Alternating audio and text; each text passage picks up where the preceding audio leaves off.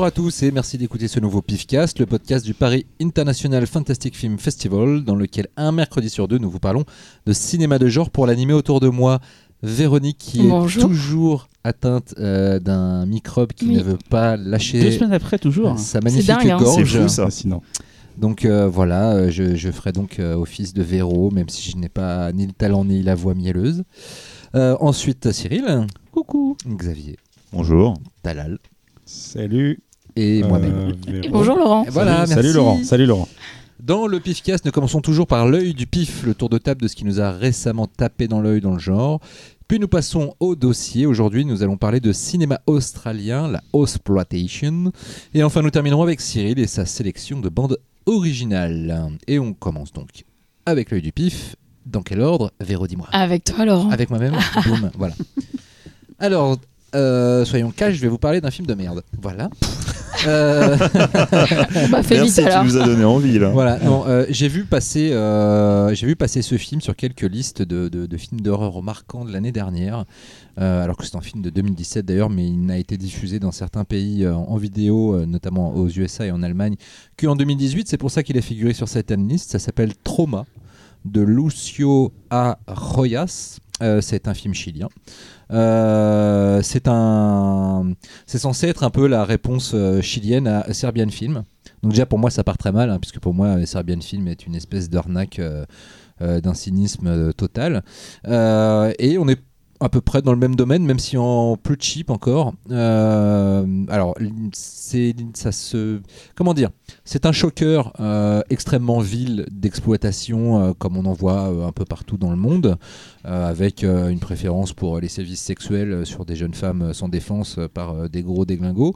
Euh, sauf que ça a la prétention de s'afficher euh, dans un, contexte politique, euh, l'héritage de Pinochet, etc. Donc voilà, c'est- assez compliqué. Donc le film commence à l'époque, dans les années 70, à l'époque où le, Chili est sous la, domination de Pinochet. Euh, c'est une femme qui se fait torturer. Euh, par un, par un, voilà, un bourreau de, de, de l'équipe de Pinochet.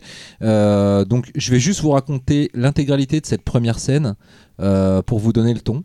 Donc elle se fait torturer et puis d'un coup le, le bourreau amène un garçon, un jeune homme de, de 16-17 ans dans la pièce. C'est le fils de cette femme. Lui injecte un, produit dans les veines qui en fait va donner une érection à ce garçon et il va forcer le garçon à violer sa propre maman. Et pendant l'acte, il va tuer la maman donc, et continuer à forcer le garçon à violer le cadavre de sa maman. voilà. Ça, J'ai 14 ans et j'écris un Classe. scénario. Exactement. Ça, c'est les cinq premières minutes du film. Bienvenue donc. Et après, on passe euh, en 2011 et, euh, et c'est Il euh, continue. et c'est c'est quatre nanas qui aiment bien se foutre à poil et danser euh, et euh, qui vont faire une teuf euh, dans une maison. Et euh, malheureusement, elles vont croiser euh, le chemin de ce, de ce garçon très perturbé qui avait grandi et qui est devenu une espèce de gros taré euh, euh, qui force son propre fils à le sucer, des conneries comme ça. Tout va bien, quoi. voilà. Euh, Le réalisateur a des, a des gros problèmes à régler apparemment voilà. avec sa famille. hein. donc, euh, donc voilà, c'est un, un choqueur avec euh, des, une, une scène notamment de viol euh, vraiment dégueu, mais vraiment, euh, qui est aussi. Alors qu'il y, a des viols- il y a des viols classe des fois. non, mais je veux dire- sympa. euh, Je veux dire, tu, Il y a de l'amour. je veux dire, tu as des scènes de, tu as des scènes de viol qui ont un impact sur la psychologie des personnages et qui sont tournées de telle façon qu'elles soient des épreuves, des épreuves cinématographiques qui te font rentrer dans la tête du personnage qu'ils ressentent. Tu retombes bien sur tes Je pattes. pense, hein. non, mais je pense notamment à la, la fameuse scène de viol de, de Chien de paille de, de, de qui est un modèle dans le genre, même si elle est borderline, hein, on est d'accord. On va peut-être arrêter ce sujet. Mais, euh, mais là, euh, je, je- voilà, je vous passe les détails de cette scène, mais bref. Et le film est, comme, est à l'avenant, donc euh, c'est de l'exploitation pure. Ce qu'on ne peut pas lui enlever, en revanche, c'est que les effets horrifiques sont assez spectaculaires et que du coup, c'est quand même très éprouvant à voir. Euh, Il y a une scène qui est hors champ, c'est la pire scène du film. Euh, on ne voit rien et c'est pour ça que je trouve que c'est une espèce de réponse complètement débile à ce Serbian film parce qu'elle implique un bébé. Voilà, euh, et j'en dirai pas plus parce que j'ai déjà assez décrit de saloperies comme ça. Voilà, donc comme l'œil du pif n'est pas uniquement dédié aux films qu'on aime, mais aux Non, trucs qui nous ont a frappé vus, euh, dernièrement, ouais. ça m'a frappé par le fait que ça fait T'as partie. biflé. Voilà, ça m'a. ça fait partie de cette, euh, de cette engeance de, de, de, films gore qui, qui ne prennent pas spécialement le temps de, construire un univers ou des personnages dont le, le- seulement la, la, shock value est censée leur donner une certaine réputation à l'international, qu'un film comme ça se, retrouve sur la, tout en haut d'une liste des meilleurs films d'horreur de l'année devant Hérédité ou des trucs comme ça qui étaient dans, la, dans, dans, dans cet islam euh, le laisse un peu pantois.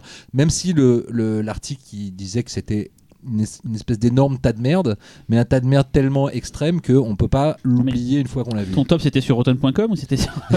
tu l'as vu ton top c'est le meilleur C'est- film c'est- C'était un truc américain Non, Un non, top c'est un film chilien. Non, non, ah, le top, oui, top- c'est un site américain. Ouais, parce qu'ils sont, en fait, ils sont tellement frustrés de pas pouvoir faire des trucs extrêmes que Ouais. dès, qu'un- dès que tu vois un petit poil de, de sang de plus que chez eux, du coup, ça devient. un Alors là, il y a plus qu'un ça. poil, hein, il y a même, il y a vraiment, il y a, Il y a un Une bébé, touffe, il y a voilà. un bébé en plus. non, euh, puis même, il y a vraiment quelques effets gore qui sont vraiment méchants et, euh, Saban film c'était assez. On va dire ce qu'il est sur le film, c'était assez léché visuellement. Ouais. Et là c'est ce comment. Là, il y a deux trois trucs pas mal, mais euh, après, tu sens quand même le petit budget avec vidéo rendu vidéo, mais il y a deux trois trucs visuellement C'est qui marrant sont pas mal. dit hein. le film, parce que tu sais, pour le pif, on s'en tape, on tape Ouais, quasiment tout ce qui sort. Je me suis demandé si Ah, on ça l'avait ouais, je me suis demandé si celui-là on l'avait vu et Non, mais c'était un truc asiatique euh, je pense que c'était pas philippin ou vietnamien. euh, de- Non, ah, je- ah, peut-être. Ah, je sais plus. C'était KFC c'est avec des, sûr. avec des cannibales et tout, mais sorti Ouais, chez Cannibal, il y avait un sorti- viol aussi dedans. sorti chez Spectrum Film, si c'est celui dont on parle. euh. Et juste pour finir, le, le gros problème du film n'est pas tant le fait qu'il accumule des sévices, tout ça. Je veux dire, bon, c'est le principe du, du cinéma d'exploitation, d'essayer de faire dans le choc pour attirer le chaland.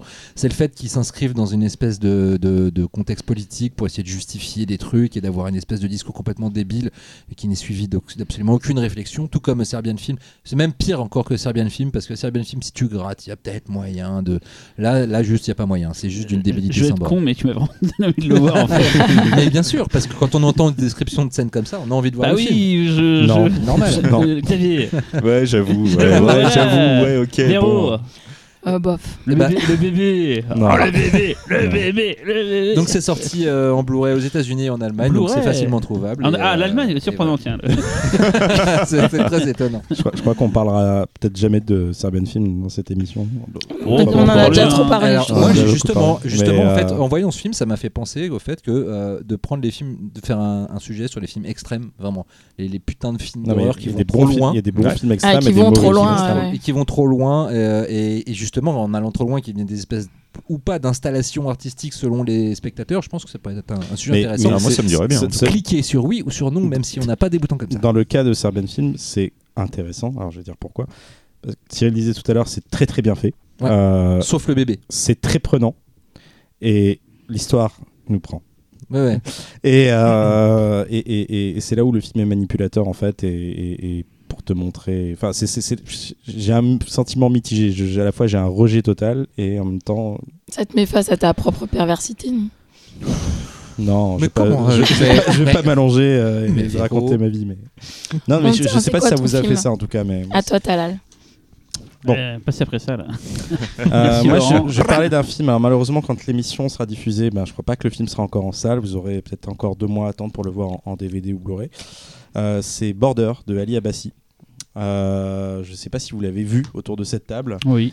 Ouais, je voulais le voir. Non, enfin, bref, j'expliquerai après. Ok. Euh, J'y suis allé euh, avant tout parce que euh, quand il y a la- la- la- le logo Cannes dessus, j'ai toujours une petite appréhension. Et- Mais là, il y a le logo me- et hein. Et je me trompe. Et oui, en plus, et ça m'a surpris ça d'ailleurs. Mm. Euh, et je me trompe souvent, hein, d'ailleurs, c'est- juste des préjugés. Et, euh, et là, pour le cas, c'était le cas. Mais j'y suis allé surtout pour l'auteur, en fait, de, de- donc, euh, qui a, qui à l'origine de l'adaptation de ce film.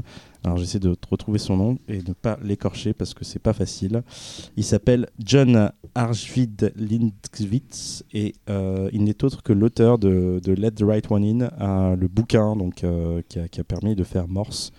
Euh, et, donc là, euh, on est un peu euh, dans un terrain similaire. Je vais vous dire pourquoi. Donc le pitch, c'est quoi? Donc c'est Tina, une douanière au physique plutôt monstrueux et qui a la capacité de ressentir les émotions des voyageurs grâce à son odorat, qui donc un jour est sollicitée par la police pour résoudre une affaire de pédophile grâce donc à son pouvoir. Et, et un jour, pendant qu'elle pendant qu'elle est en train de travailler, elle rencontre un homme qui lui ressemble et donc à partir de cette fascination, euh, elle va commencer à explorer son identité. Je vais pas en dire plus parce que ça serait spoilé et, et je pense qu'il faut vous laisser la surprise. Donc Ali Abbasi, c'est qui? Euh, C'est un réalisateur irano-danois ou danois-iranien euh, et c'est son deuxième film. Il avait fait un film que perso je n'ai pas vu. Je suis très curieux de le voir. J'ai commencé à creuser un peu, savoir ce que c'était. Ça s'appelait Shelley. Ah, c'est lui qui a fait ça? Apparemment, ouais, il y a un lien donc alors assez lointain euh, avec euh, donc l'auteur de Frankenstein, mais ce n'est pas le biopic qu'on a vu. Non, euh, mais je l'avais vu, je crois, pour plus. C'est c'est bien ça. Il paraît que c'est, il paraît que c'est Ah. bien. On l'avait vu, ouais. Et euh, alors non, il n'y a pas Olivia Wilde dedans. Euh, je me mélange avec mes fiches. Alors, ça se passe dans l'océan. a- Euh, et, euh, et donc voilà, le film, donc Shelley était déjà à Berlin en 2016, donc euh, et, et Border qui était, était à la quinzaine. Donc on, on voit déjà au bout de deux films que c'est un réalisateur qui s'inscrit dans un dans un dans un registre euh, assez euh, autorisant et reconnu en tout cas par ces institutions là, ce qui n'est pas du tout un mal, au contraire. Euh, et donc c'est bien un film fantastique, hein, qu'on qu'on se trompe pas. Mais comme Let the Right One In, en fait, il a, il a, le, le- il a cette particularité de rendre les, ces personnages donc monstrueux entre guillemets, très réalistes et comme s'ils étaient, enfin, ils sont clairement intégrés à notre société. Et, euh, et voilà, donc ça rend une approche, une nouvelle lecture en fait de, toutes ces créatures euh, assez intéressante. Voilà. Euh, c'est un film très touchant parce que c'est une vraie métaphore sur la na- nature humaine, sur le, fait d'appartenir à une origine ou non. Et moi, je, pense, du fait que le réalisateur soit aussi iranien, dans un contexte, on va dire, politico-religieux un peu compliqué actuellement, a un sens. euh, parce qu'à un moment donné, euh, je vais pas trop en dire, le personnage est confronté à faire un choix d'appartenance. Et, euh, et, et- je pense que, que Abbasi en fait s'identifie beaucoup à ce personnage-là.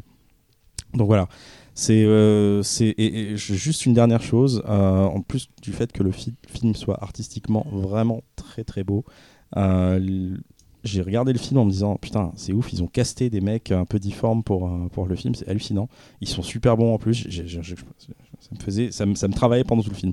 Et, donc après, bien sûr, je vais sur le net et c'est des des SFX. En fait, c'est des comédiens maquillés. Et c'est ouf parce qu'ils sont euh, parfois à poil, euh, ils sont constamment en train de bouger, ils sont finalement assez expressifs. Et je trouve que le travail sur les, effets spéciaux prosthétiques de plateau, en tout cas, sont, sont, sont fous. Voilà, c'est un, c'est un beau film. C'est pas. Euh, je- utiliser un mot que je n'aime pas beaucoup, un claquage de beignet. Attends, euh, j'utilise bien, Shameless, moi, tu peux bien utiliser. je me venge sur ce que claquage tu- de ce que tu beignet. as dit la dernière fois. Ouais. non, c'est pas, ce n'est pas un claquage de beignet, mais c'est un très beau film euh, que je recommande. C'est pas, en fait, c'est pas le choc de, de, de Morse, euh, mais c'est quand même un, un film à, à découvrir. Et voilà. Je sais ce que vous en avez pensé. Alors moi, en tout cas, le film m'intéressait grandement. J'ai pas eu le temps de le voir actuellement. Beaucoup de personnes m'ont dit du mal du film, mais euh, Pareil, ouais. J'en fais j'ai- partie. Moi, j'ai pas aimé. Tout à fait. On va en parler après. Le problème, c'est que j'ai un peu l'impression que c'est l'effet Cannes aussi qui a, euh, qui a beaucoup influé sur leur avis. Donc, euh, Ce qu'il a eu, c'est- tu l'as pas dit, mais il a eu le prix d'un certain regard, ce qui est pas rien quand même. Ah oui Euh, ouais, c'est D'accord. le prix. Il y a un prix, il y a un certain regard. Il y a qu'un seul prix dans cette section, c'est lui qui l'a eu. Devant tous les autres films dits normaux, on va dire quoi. Alors, on, on en parlera plus tard. La quinzaine des réalisateurs, c'est une autre compétition qu'un T'as qu'un certain regard. t'as la quinzaine des réalisateurs, t'as la semaine de la critique, t'as un certain regard et t'as la sélection officielle. C'est les quatre. Et Et donc- après t'as Cannes Et classique donc, aussi. un film, peut, un film qui est dans une compétition peut prendre le prix d'un autre Qui a pris le, le, Il grand, était le un prix de la regard. réalisateurs. Non, non, il était à un certain regard. Il y avait que les films d'un certain regard qui, avaient, qui, étaient, qui concouraient. Et de tous ces films-là, il y en a une quinze-vingtaine. Et ben, il a gagné quoi. D'accord, ok. Moi, je suis plutôt Team Talal, j'ai bien aimé le film. Euh, après, je ne pas au chef-d'œuvre non, Non. plus. Mais euh, effectivement, euh, c'est intéressant là, les thématiques. Et surtout, ce que j'aime beaucoup dans ce film-là, c'est l'utilisation du fantastique pour euh, parler de ces thèmes. Et, euh, et sans détour, en fait. Enfin, Ouais. sans, euh, sans en faire des caisses, dans un, un truc un peu naturaliste qui est hyper intéressant et visuellement hyper crédible. Euh, voilà, à voir, hein, clairement. J'ai l'impression que ça se rapproche beaucoup de ce qu'on a envie de faire en France aussi. Mm. C'est-à-dire un cinéma Ouais. fantastique très naturaliste. Euh, je pense pas qu'on a atteint cette justesse, on va dire, dans, ces- Ouais. dans, dans- dans les, dans les quelques tentatives qu'on a eues. Quoique. Euh, je sais pas si Grave peut se ranger dans ces catégories-là. Si c'est le cas, oui. Euh, mais, euh, mais ouais, ouais, ouais, non, cool. Et toi, Cyril Tu l'as vu, Laurent non? Non, je l'ai pas vu parce que justement j'ai été euh, un peu échaudé par euh, les, les mauvais retours que j'ai eu euh, de Cannes euh, et du coup je me suis dit que je le verrais un, un jour mais euh, je l'ai pas mis en, en top priority sur ma shopping list et, euh, et, euh, mais je je- j'ai de plus en plus de bons retours donc ça m'a ça m'intrigue beaucoup. Ça a été chroniqué chez vous, du coup Et Tout le fait, fait, que ouais. Cyril n'ait pas aimé, ça t'encourage à le voir, c'est ça? Alors, Euh, Moi, j'avoue que oui. Moi, personnellement, je- euh, Vas-y, explique. Je- Les avis de Cyril ne sont tellement, euh, je ne les comprends pas toujours. On en partage et il y en a d'autres euh, qui sont tellement euh, diamétralement opposés. C'est juste que j'ai deux, deux, deux expériences de Cyril qui m'a dit va voir ce truc, c'est tellement génial et que je suis sorti Ouais, euh, traumatisé euh, par la par la l'unité des trucs. Du coup, C'était quoi euh, C'était quoi Terminator 4.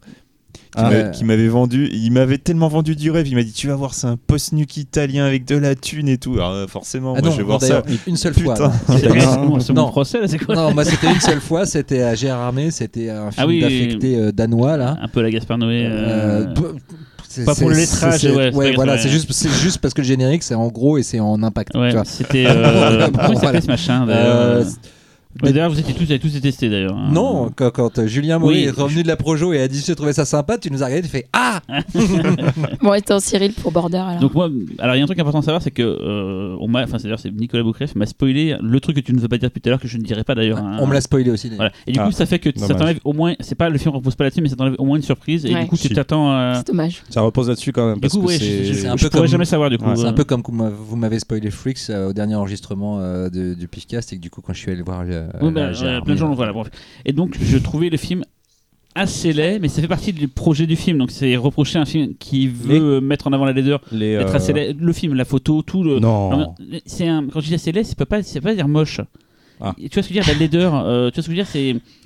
Euh, t'as- Xavier, tu pourrais expliquer ça du côté. que c'est- Les, ça veut pas Pourquoi dire tu moche. Je le non, mais des fois, tu pourrais. Je pense toujours au premier film de, de Verhoeven, euh, Oui. Business is Business. C'est l'univers que qui- tu filmes est film qui est laid. laid, voilà. L'univers est laid, donc, voilà. donc la laideur du film, Laideur, elle, Ouais, appartient c'est- au sujet. c'est- une laideur travaillée, toi, dans Business is Business. Euh, mais il y a une sorte- tu, tu- tu sens qu'il y a un vrai travail pour te montrer de la laideur, même dans des trucs qui sont censés être beaux. C'est pas du mauvais goût.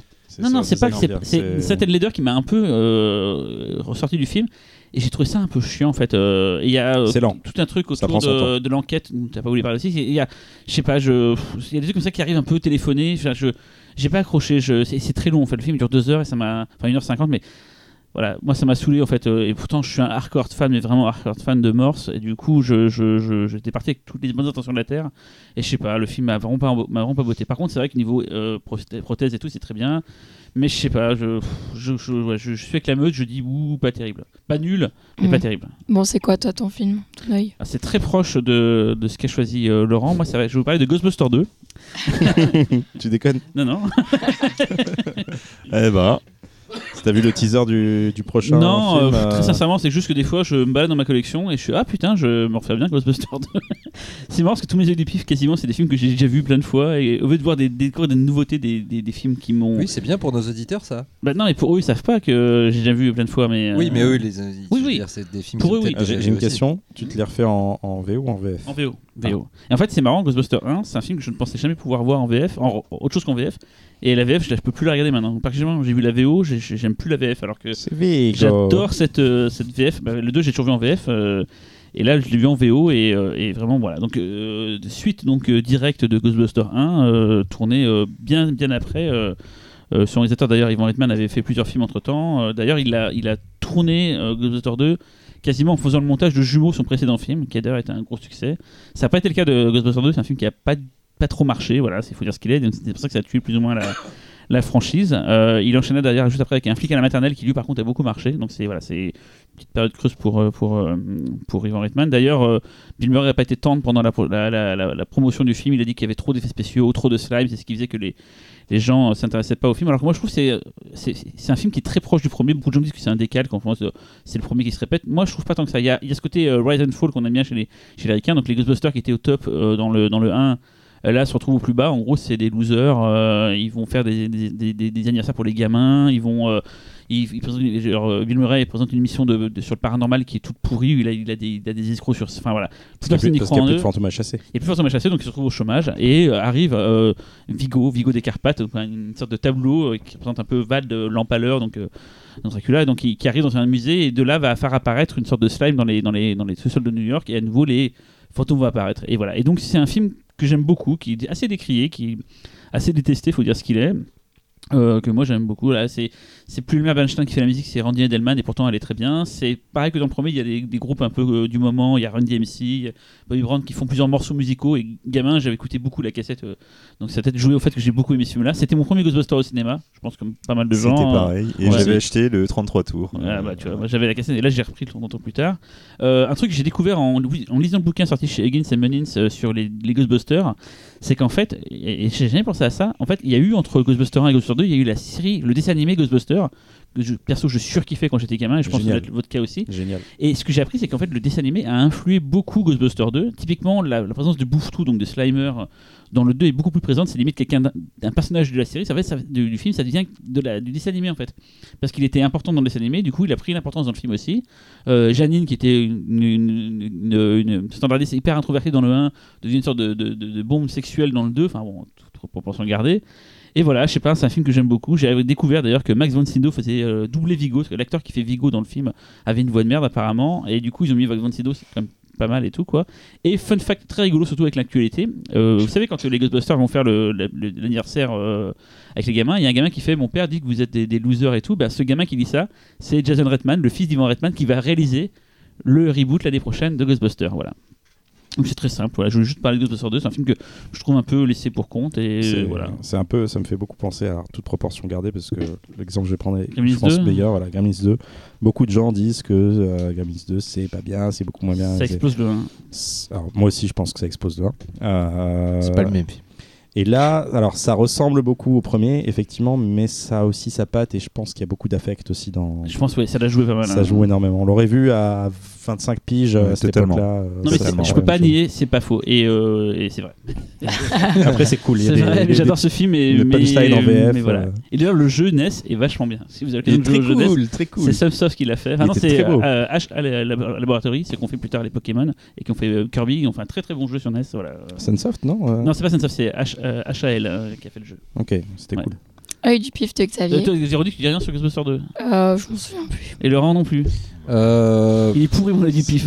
non. Il n'y a pas de main qui se font violer par des nains, Non, ça, fait pas rire. Moi, moi, je te suis, mec. Check. Je trouve que hum, j'ai j'ai plein de, hum, d'images euh, du film qui me sont restées. euh, et je l'ai revu d'ailleurs il n'y a pas si longtemps que ça, mais je trouve que ça met horriblement de temps à démarrer, en fait, et que euh, je trouve le, ch- le film assez chiant pendant ces deux tiers, et que quand ça décolle, c'est fun et on est content de retrouver le truc. Voilà, je t'as gagné. Tu me brises le cœur. Tu J'en ai voulais son avis, euh, Voilà. euh, Juste une petite question, on va continuer la parenthèse geek. Euh, le, le- le prochain, attente ou pas attente? Ah, j'attends beaucoup parce que parce que ça peut pas être pire que la version avec les meufs. Attention, ils veulent, les héros, c'est des gamins. hein. Ouais, ça on- va être bah, on verra bien. C'est pas- mais- pas Ah, confirmé. le prochain, c'est des chiots sinon. C'est pas confirmé. Non, mais en fait, ce que j'avais trouvé, ce que, ce que j'ai compris en voyant, euh, en lisant le bouquin sur Ghostbusters et que j'ai compris en voyant le, le reboot, c'est ce qui faisait la- le sel du premier, c'était le côté entrepreneurial, le côté euh, on crée une entreprise et tout ça et tout. C'est ça qui était. En fait, on suivait, et il n'y avait pas de cynisme, alors que le 2, c'était dès le départ. Ils se sont dit, bah là, c'est une comédie, donc on va faire euh, pote pote rigolo tout le long. En fait, il y avait une partie sérieuse. Moi, gamin, j'étais, je me suis mis limite intéressé à la science. Grâce à Ghostbusters, je voulais faire euh, chimiste, et je voulais faire tout ça parce que c'était mon Je voulais film de- faire du slime en fait. non, mais je, je voulais, je voulais faire des packs de protons, je voulais être comme Egon. Ouais. C'était, mon, c'était mon modèle quand j'étais gamin. euh, C'était Egon, quoi. Et, euh, et, euh, et du coup, quand j'ai vu le remake avec les nanas, je me suis dit, en fait, ils ont, ils ont pas compris. C'est un peu comme quand tu fais un pas. 5. Ils ont pas compris ce qu'ils faisaient le Ouais. d'un Hellraiser. Ils ont juste dit, bah, il y a de l'humour et des effets spéciaux et ça suffira pour faire un film, quoi. Je me rappelle d'ailleurs, euh, je voudrais juste te dire que le jeu Ghostbusters sur Amstrad, je n'ai jamais réussi à ouvrir le pack à protons pour avaler les. les Il y en a les- deux. les Il y a The. Arcade Game avec une sorte de, dans une sorte de planète bizarre. Il y a Non, non, là c'était tu- dans la voiture, ouais, ouais. et puis j'ai jamais réussi à ouvrir ce foutu pack à protons. Ah. Moi, J'ai essayé des heures Moi, et j'ai des joué heures. sur ça n'a Amstrad jamais et j'y arrivais, moi.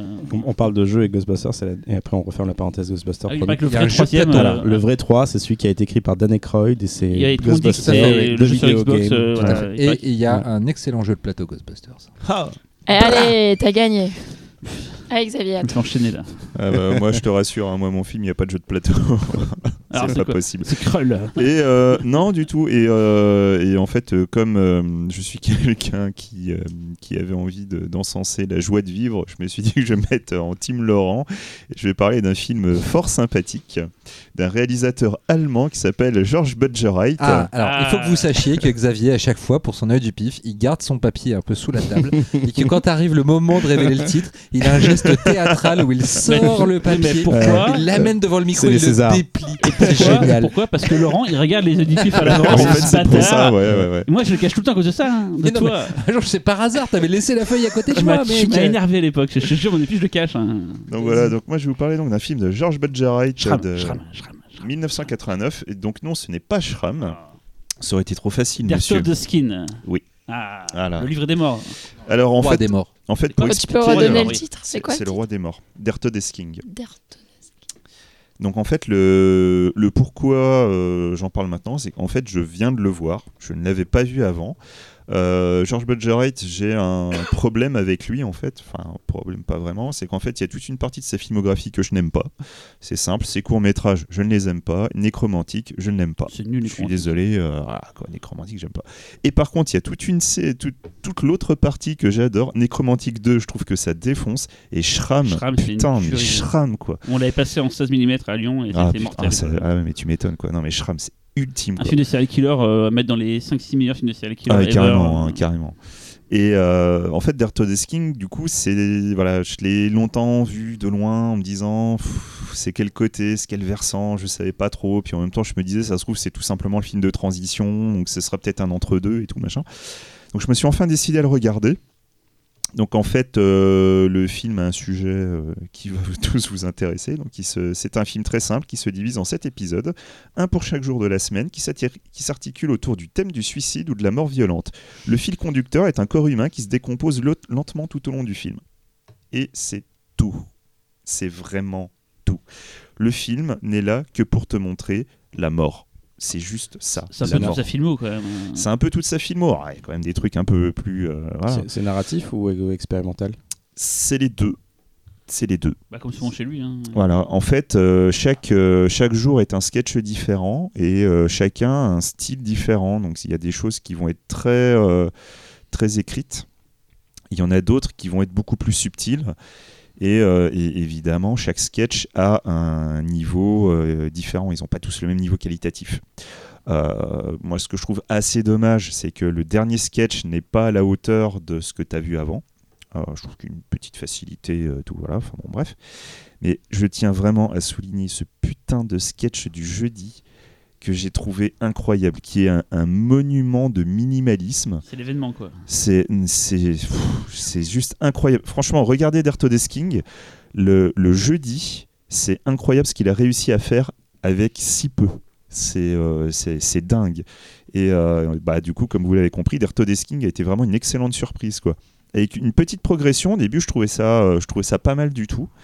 Euh, moi, ce qui me manquait dans Nécromantique, c'était que les tentatives de poésie, pour moi, ne fonctionnaient Bah, pas. Il manquait le talent en fait surtout. C'est, euh, bah, sa poésie virait euh, vraiment dans le ridicule. Il était jeune, il avait même pas 18 ans ou 20 ans je crois quand il Ouais, a je fait. sais plus, ouais, mais il était jeune.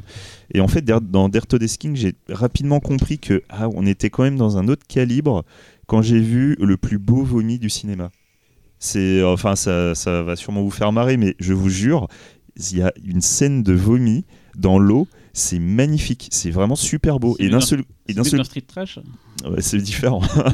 Mais euh, et du coup, à ce moment précis, tu te rends compte que ah, ok, tu sais où te placer précisément Pour, Pour recevoir le vomi.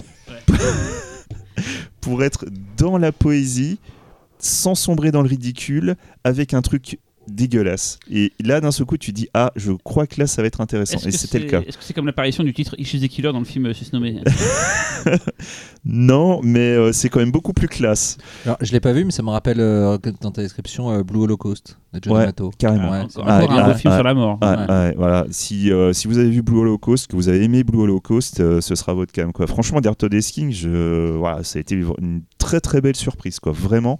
Et, euh, et pour le, le petit détail, euh, c'est en fait c'est une euh, ça a été inspiré en fait de- donc d'une d'une histoire euh, française.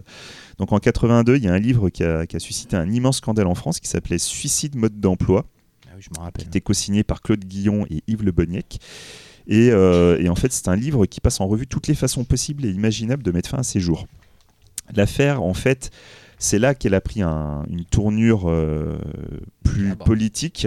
C'est lorsque Le a donné des conseils à Michel Bonal, un homme fragile psychologiquement, sur la manière dont il pouvait en finir.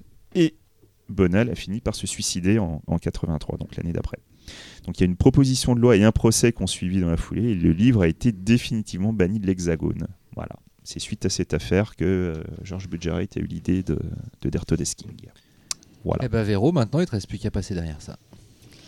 Facile. C'est pas que c'est une comédie. Hein. Euh, non, mais euh, c'est un peu plus euh, fa- facile d'accès.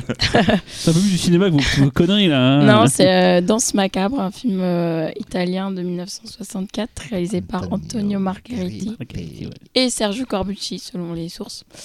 Euh, un film avec Barbara Steele, euh, très inspiré euh, de Ah, je- la vague gothique euh, Aujourd'hui, j'ai vu le souci de Barbara Steele passer devant la rédaction. Voilà, Ah, je tenais à le dire. D'accord. Très intéressant. Très intéressant. Euh, donc le pitch, c'est euh, un journaliste, Alan Foster, euh, qui, qui est sceptique quand on lui raconte, quand Edgar Poe, lui-même, l'auteur, lui raconte qu'un château est tenté. Donc en fait, il relève le, le défi d'aller passer toute une nuit. Et en plus, c'est pas n'importe quelle nuit, c'est une nuit particulière où les, les morts sont censés revenir à la vie. Euh, donc il relève le défi d'aller passer une nuit. Et évidemment, euh, le château est véritablement hanté euh, par les gens qui sont décédés dans ce château et notamment la sublime Elisabeth, interprétée par Barbara Steele, qui tombe amoureuse de lui. Enfin, ils tombent amoureux tous les deux d'ailleurs. Et elle a cette phrase magnifique qui dit Je ne suis vivante que quand j'aime. C'est très beau, non? Ça manque de bébés qui sont fistés. mais- Ah, ils sont fistés Alors, oui. Ah, Il y a quand même un peu de violence. Ouais, Il y, a- il y a quand même un peu de déviance et de violence dans ce film, puisque Oui, Barbara Steele est vraiment la- la- la- le- l'objet de tous les désirs dans ce film. Donc, il y a effectivement le journaliste vivant, on va dire, qui tombe amoureux d'elle. Mais il y a tous les fantômes du passé qui sont aussi amoureux d'elle et qui sont d'ailleurs la cause de sa mort. Et donc, il y a deux hommes, il y a un triangle amoureux avec deux hommes, mais il y a aussi une femme qui la désire, ce qui était assez osé pour l'époque, en 1964 quand même, parce que c'est dit frontalement, quoi. Euh, le, le film a quand même un rythme qui est qui est assez lent, assez plan-plan, euh, il n'est pas forcément, euh, il a pas forcément très bien vieilli de ce côté-là. Mais j'aime bien le côté. En fait, j'étais assez surprise de voir que c'était un film italien parce que on me l'aurait pas dit, j'aurais dit que c'était anglais et je trouvais ça assez intéressant en fait, qui, qui mime un peu tous les tous les espèces de clichés qu'on a en tête de ce cinéma-là et qui, enfin après, on sait très bien que le cinéma italien a passé son temps à mimer les autres. Tu veux dire qu'il parle avec les mains tout le temps? C'est ça. C'est vrai que là, on était en plein dans la période gothique qui, était, euh, qui surfait sur la vague Hammer, etc. Ouais. euh, mais avec, euh, avec la touch italienne. Quoi. Mais euh, c'est plutôt, euh, c'est plutôt agréable et surtout, ce qui, est, beau. bi- ce qui est intéressant dans le film, c'est le mélange, euh, la manière dont, dont sont mis en scène le mélange des époques et les hallucinations que peut avoir le journaliste. C'est assez bien fait. Il y a pas mal d'idées visuelles. C'est euh, très beau. euh, ouais. c'est très beau. euh, Voilà. Je J'ai pas un, immense souvenir du film, mais je me rappelle que visuellement, c'était ultra léché. Comme d'ailleurs euh, la plupart de ces- des films de cette vague euh, de gothique italien, euh, dont, euh, euh, dont euh, Margheriti était l'un des, des l'un supplices. euh. porte-étendards. hein. D'ailleurs, il s'est auto-remaké en 1971. Il a refait le film euh, lui-même, euh, donc exactement le même film, mais en couleur cette fois-ci, euh, qui ça s'appelle Les Fantômes de Relevant pour le coup. Mais c'est la même chose. Il y a eu aussi des, des déviances. euh, euh, merde, c'est quoi? C'est le bossu de la, La mort, ça, c'est espagnol ça non? Ah oui, Ah oui, c'est- C'était oui, espagnol C'est Je espagnol. crois il que c'est espagnol. C'est espagnol, ouais. d'accord. J'ai vu. Mais qui, mais qui faisait partie de cette même mouvance de films gothiques, mais là qui est ultra bis. Belle euh, from Ouais, Hell. euh, c'est un peu plus, ouais, c'est un peu plus bis euh, Z euh, le bossu. Et je me rappelle de La Vierge de Nuremberg aussi, qui était aussi un Ouais, Marguerite. le moulin des supplices, je disais aussi. Ouais, Ouais. ouais, et puis bah et puis on peut pas oublier On l'a le oublié. du masque du démon.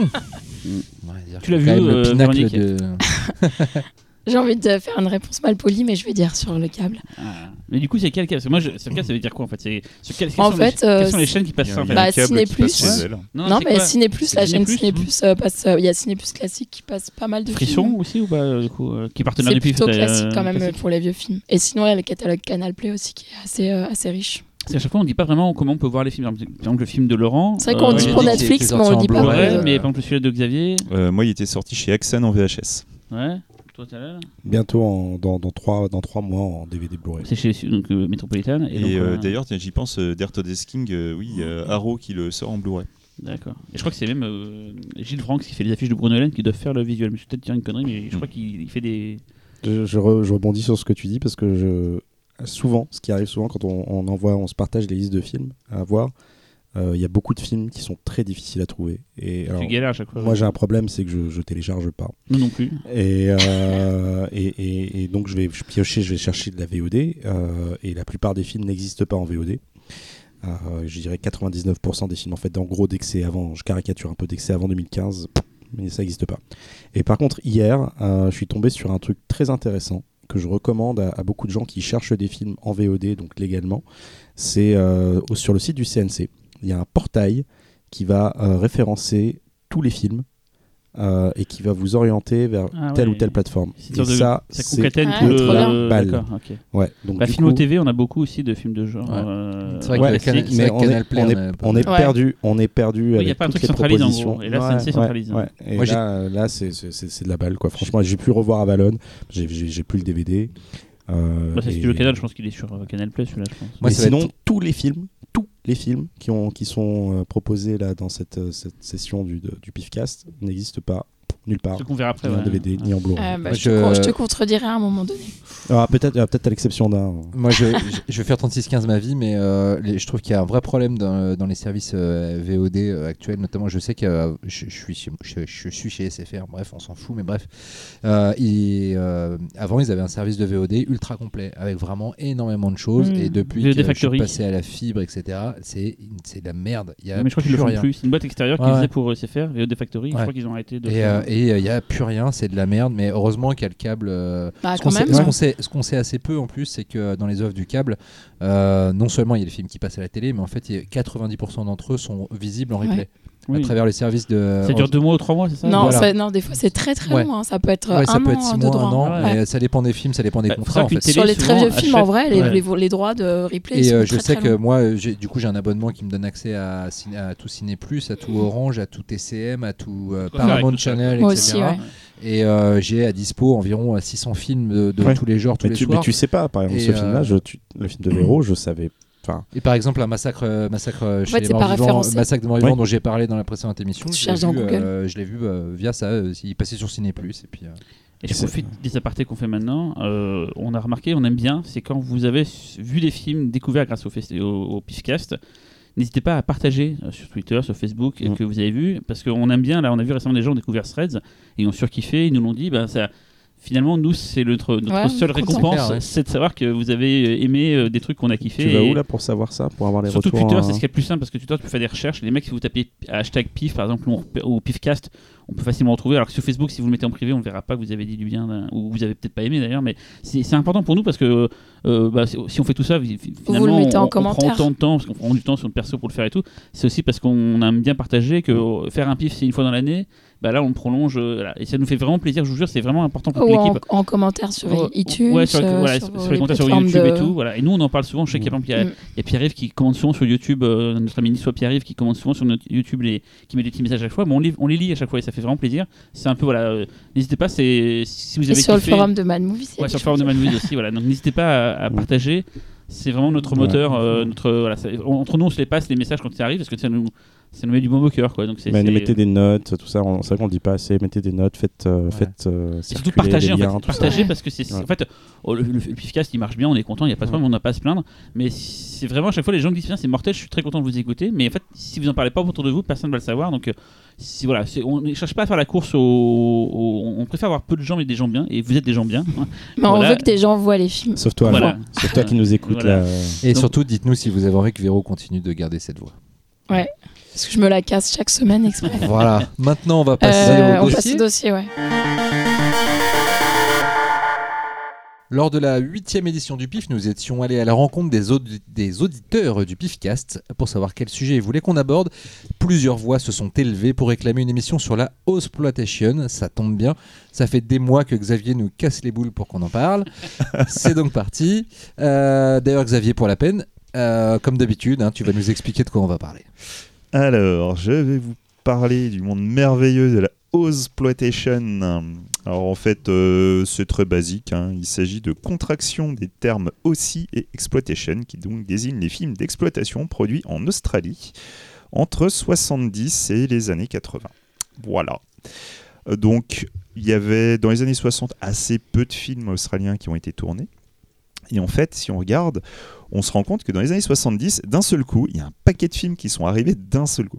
Cette période est souvent appelée l'âge d'or du cinéma australien. Et donc, c'est à cette époque que le pays a connu sa nouvelle vague cinématographique. Cette nouvelle vague cinématographique avait en plus une particularité, c'est qu'en fait, il y avait à l'intérieur de cette nouvelle vague une petite nouvelle vague qui s'est créée. Donc, il y a plusieurs facteurs qui ont, euh, qui ont permis cet essor cinématographique. L'un des principaux facteurs, c'est donc que le, le gouvernement australien a accordé d'importantes réductions d'impôts aux personnes qui avaient financé des films. Et même si le but affiché était de produire des films nobles, évidemment, ça s'est pas passé exactement comme ça. D'autant que c'était en pleine euh, libération euh, sexuelle. Exactement. Et en fait, le, le, le- le boom, on va dire, de la, de la vient donc des grands groupes qui ont financé une grande quantité de films à petit budget pour limiter les impôts qu'ils payaient. Parallèlement à ça, il y a l'introduction du rating R qui avait été, euh, qui avait été amené pour mettre fin à la censure et donc suivre l'évolution des mentalités de l'époque. D'ailleurs, j'ai une petite anecdote parce que j'ai revu il y a pas longtemps, j'ai vu de- il y a pas longtemps euh, l'excellent documentaire euh, Not Quite Hollywood. Not Quite Hollywood et, et en fait la censure euh, avant cette, euh, cet assouplissement de la censure était une des plus dures du monde Ouais. occidental Ouais. et euh, Vous voyez l'époque anecdote- Thatcher, c'était voilà, pire. Anecdote qui tue, c'était que le censeur en chef était un était un manchot. Oui. Et, Oui, c'est euh, vrai, c'est et- vrai. Était un manchot et Un que, bandit en- manchot. voilà, et que en fait dans l'industrie du cinéma, euh, les mecs euh, qui étaient énervés après lui et, et de- et après sa censure très vénère disaient qu'en fait s'il était euh, censeur comme ça, c'est parce qu'il pouvait pas se branler devant les films. euh, avec des nanas à poil et que euh, vu qu'il lui manquait une main qu'il était très frustré que c'est à cause de ça qu'il fait pas tous les films Tu peux te branler avec Du une coup- seule main, du coup, hein, il- Laurent. il- Je- c'est pas moi qui l'ai dit c'est eux hein. Il, menace- il menaçait de lui casser le bras. Enfin bon, donc la- la- la- cette, euh, cette dénomination australienne du R limitait l'accès au public de plus de 18 ans. Enfin, au public de plus de 18 ans. Et en ça, on, ça rappelle un petit peu le catégorie 3 en définitive. Qui du coup euh, a, eu, a eu à peu près le même effet. Mais dans l'histoire du cinéma mondial, c'est toujours pareil. hein. Les tax shelter et la- l'abandon de la censure, ça fait que ça explose et ça crée Exactement, des- exactement. Le Canada a eu ça pour le tax shelter. Et donc hein. du coup, l'arrivée du R, euh, ça a créé un, un marché. Et euh, de nombreux cinéastes euh, ont été désireux de fournir un maximum de films. Et évidemment, particulièrement, ça a conduit à une augmentation des films violents et de sexploitation afin de capitaliser sur euh, la libération, euh, le, nouveau classement, etc. Alors officiellement, la hausse s'est terminée dans les années 80. Officiellement. En réalité, il y a eu un soubresaut dans les années 90 et depuis très régulièrement, ça revient, etc. Mais ce qui faisait l'identité de la exploitation, moi personnellement, je trouve qu'on ne la, retrouve plus à partir des années 90. Le, moi, ce que j'aimais dans la, dans, dans exploitation de l'époque, c'était un subtil mélange de violence, de sexe, mais quelque chose de- de- d'extrêmement débridé, de très imaginatif. Et il y avait toujours un sens du second degré qui était présent. Même quand tu as l'impression que c'est extrêmement sérieux, il y a toujours des scènes d'absurde qui, renforcent le- le- le- les qualités du film. Voilà. Donc la, la exploitation, moi personnellement, je suis un des grands amoureux de, de, de- ce genre. On pourrait même appeler ça un genre, n'ayons pas peur des mots.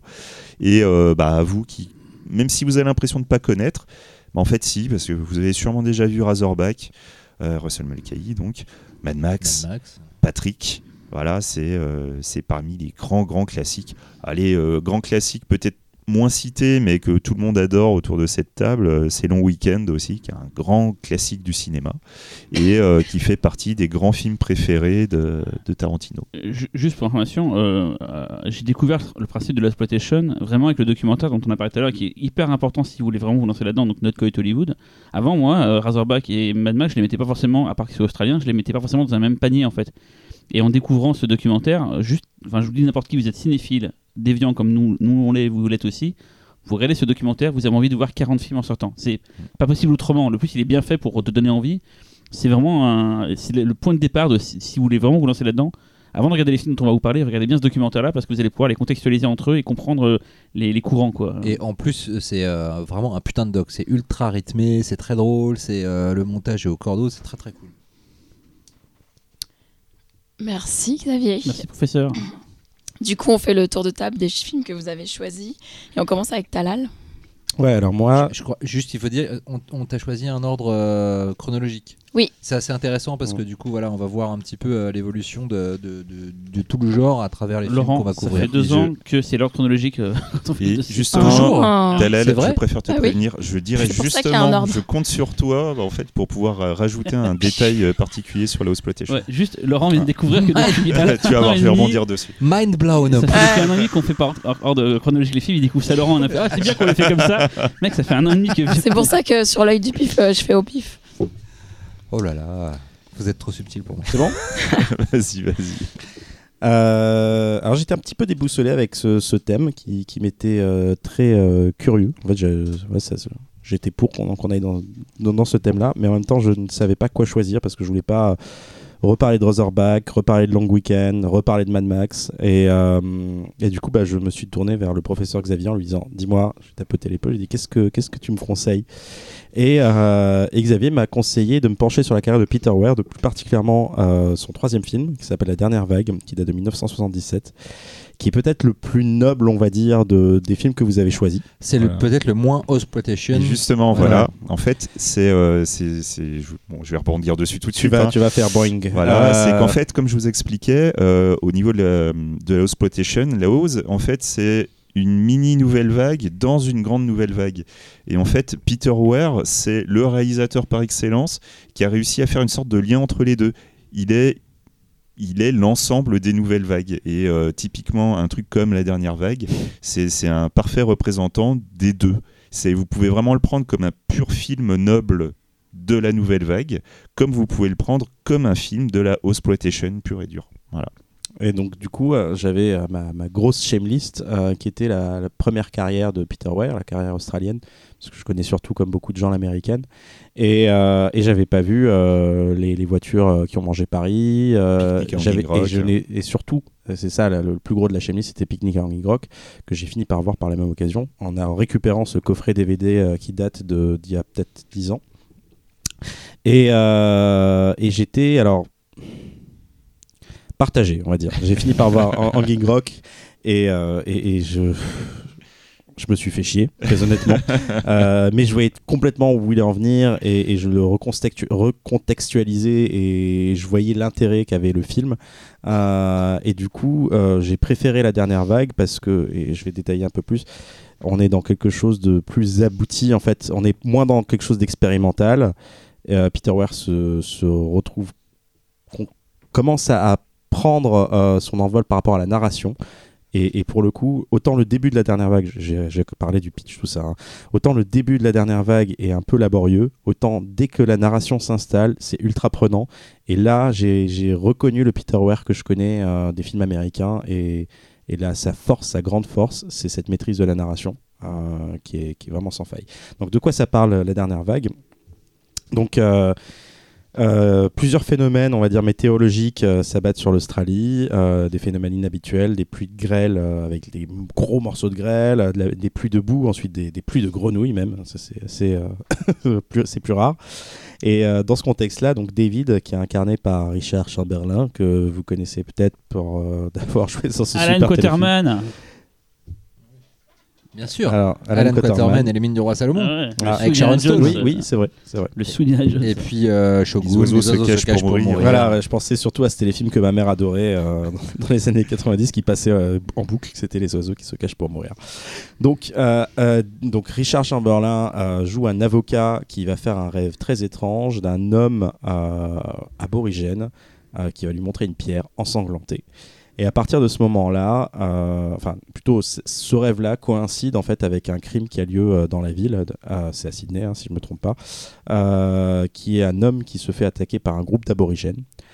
Et ces hommes vont se faire arrêter et David va se retrouver à prendre la défense de ces aborigènes qui restent très silencieux, qui ne veulent pas se défendre. Et David, fasciné, va devenir au fur et à mesure obsédé euh, par cette quête et pour, pour comprendre en fait ce qui leur arrive et pourquoi ils en sont là. Et il va au fur et à mesure perdre pied et basculer dans, dans, dans une réalité autre, une réalité de rêve, une réalité assez onirique. Donc, donc je le disais tout à l'heure, c'est le troisième film, film de Peter Weir. Euh, c'est un film qui a finalement, je pense, euh, alors, Picnic à Anguille Rock a été apparemment un gros carton en Australie, ce qui est assez surprenant quand on voit le film en fait, ce qui est une lenteur particulière. Et, ce film-là, pour le coup, a vraiment euh, explosé les frontières parce qu'il a, il a beaucoup voyagé. C'est ce qui lui a permis un peu de se faire connaître. C'est ce qui a permis aussi de se faire engager par les Américains pour, euh, pour commencer sa, grande carrière américaine. Et, par exemple, en France, nous, à l'époque, il avait gagné euh, le Grand Prix euh, à Avoriaz, donc en 78, je m- si je ne me trompe pas.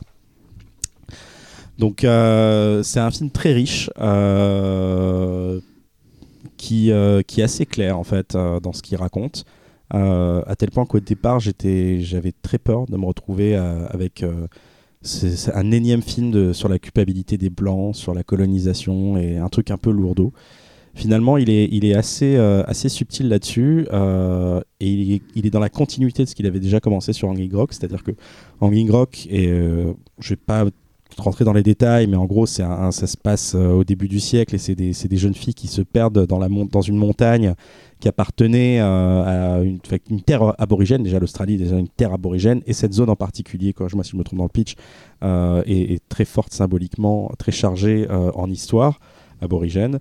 Et donc là, c'est un peu la même chose dans le sens où. il va vraiment mettre, confronter les chocs des civilisations, la civilisation blanche australienne et son incompréhension euh, face à la culture aborigène. D'ailleurs, euh, il y a des scènes de tribunal où, où les personnages vont se retrouver à argumenter euh, par rapport à la loi aborigène du fait que bah, justement, si un crime est, co- est- est commis en territoire aborigène où la culture aborigène est, est reconnue à ce moment-là, le crime est accepté. Mais comme il n'y a pas d'aborigène, de tribu aborigène en Australie, à ce moment-là, c'est un vrai crime et euh, il faut accuser ce groupe d'aborigènes. J'ai arrêté de dire aborigène, j'ai l'impression d'avoir dit 30 fois. Euh, et euh, donc voilà, c'est un film qui va, vraiment, cette fois, rester dans cet onirisme qu'avait installé Angie Grock, mais qui va exploiter beaucoup plus la dimension mystique. Et on le voit parce que le personnage de David rêve, rêve beaucoup, et, ses rêves prennent un sens, mais c'est pas pour autant qu'à la fin, ce sens va être clair. Euh, donc voilà, c'est un film que j'ai aimé au final. Euh, je dirais pas qu'il m'a touché, mais j'ai vu vraiment un réalisateur euh, naître et un grand réalisateur naître. C'est un film aussi qui va beaucoup parler de la terre, d'injustice. voilà, c'est je- je, sais pas comment, euh, Xavier, tu vas, tu vas, tu vas aller peut-être un peu plus loin dans, cette réflexion parce que j'ai vraiment découvert un cinéma. Je te remercie de m'avoir proposé ce film. Euh, voilà. Juste un petit détail technique, le film est très très beau euh, et, et c'est pas anodin euh, parce que c'est euh, le, le- à la lumière, c'est Russell Boyd, c'est le fidèle chef-op de Peter Weir parce qu'il l'a il a accompagné quasiment dans toute sa filmographie jusqu'à Master and Commander et le, et le dernier dont le titre m'échappe. Euh, voilà. C'est chemins de la liberté. Merci, que j'ai pas vu. Euh, voilà. Merci encore. Bon bah c'est cool hein, si Vous, t'as vous si faites des bisous, plu. vous, vous vous touchez On se fait- Après, on se fait un check, allez. Voilà, allez, Ouais, un check. check. Voilà. Mais ouais, bah, du coup, en fait, moi, si je t'ai proposé ça, c'est euh, pour moi, en fait, commencer dans la exploitation. Je pense que la dernière vague, ça, ça peut être un bon point d'accès pour un public qui n'est pas, euh, qui est pas purement là pour l'exploitation, en fait.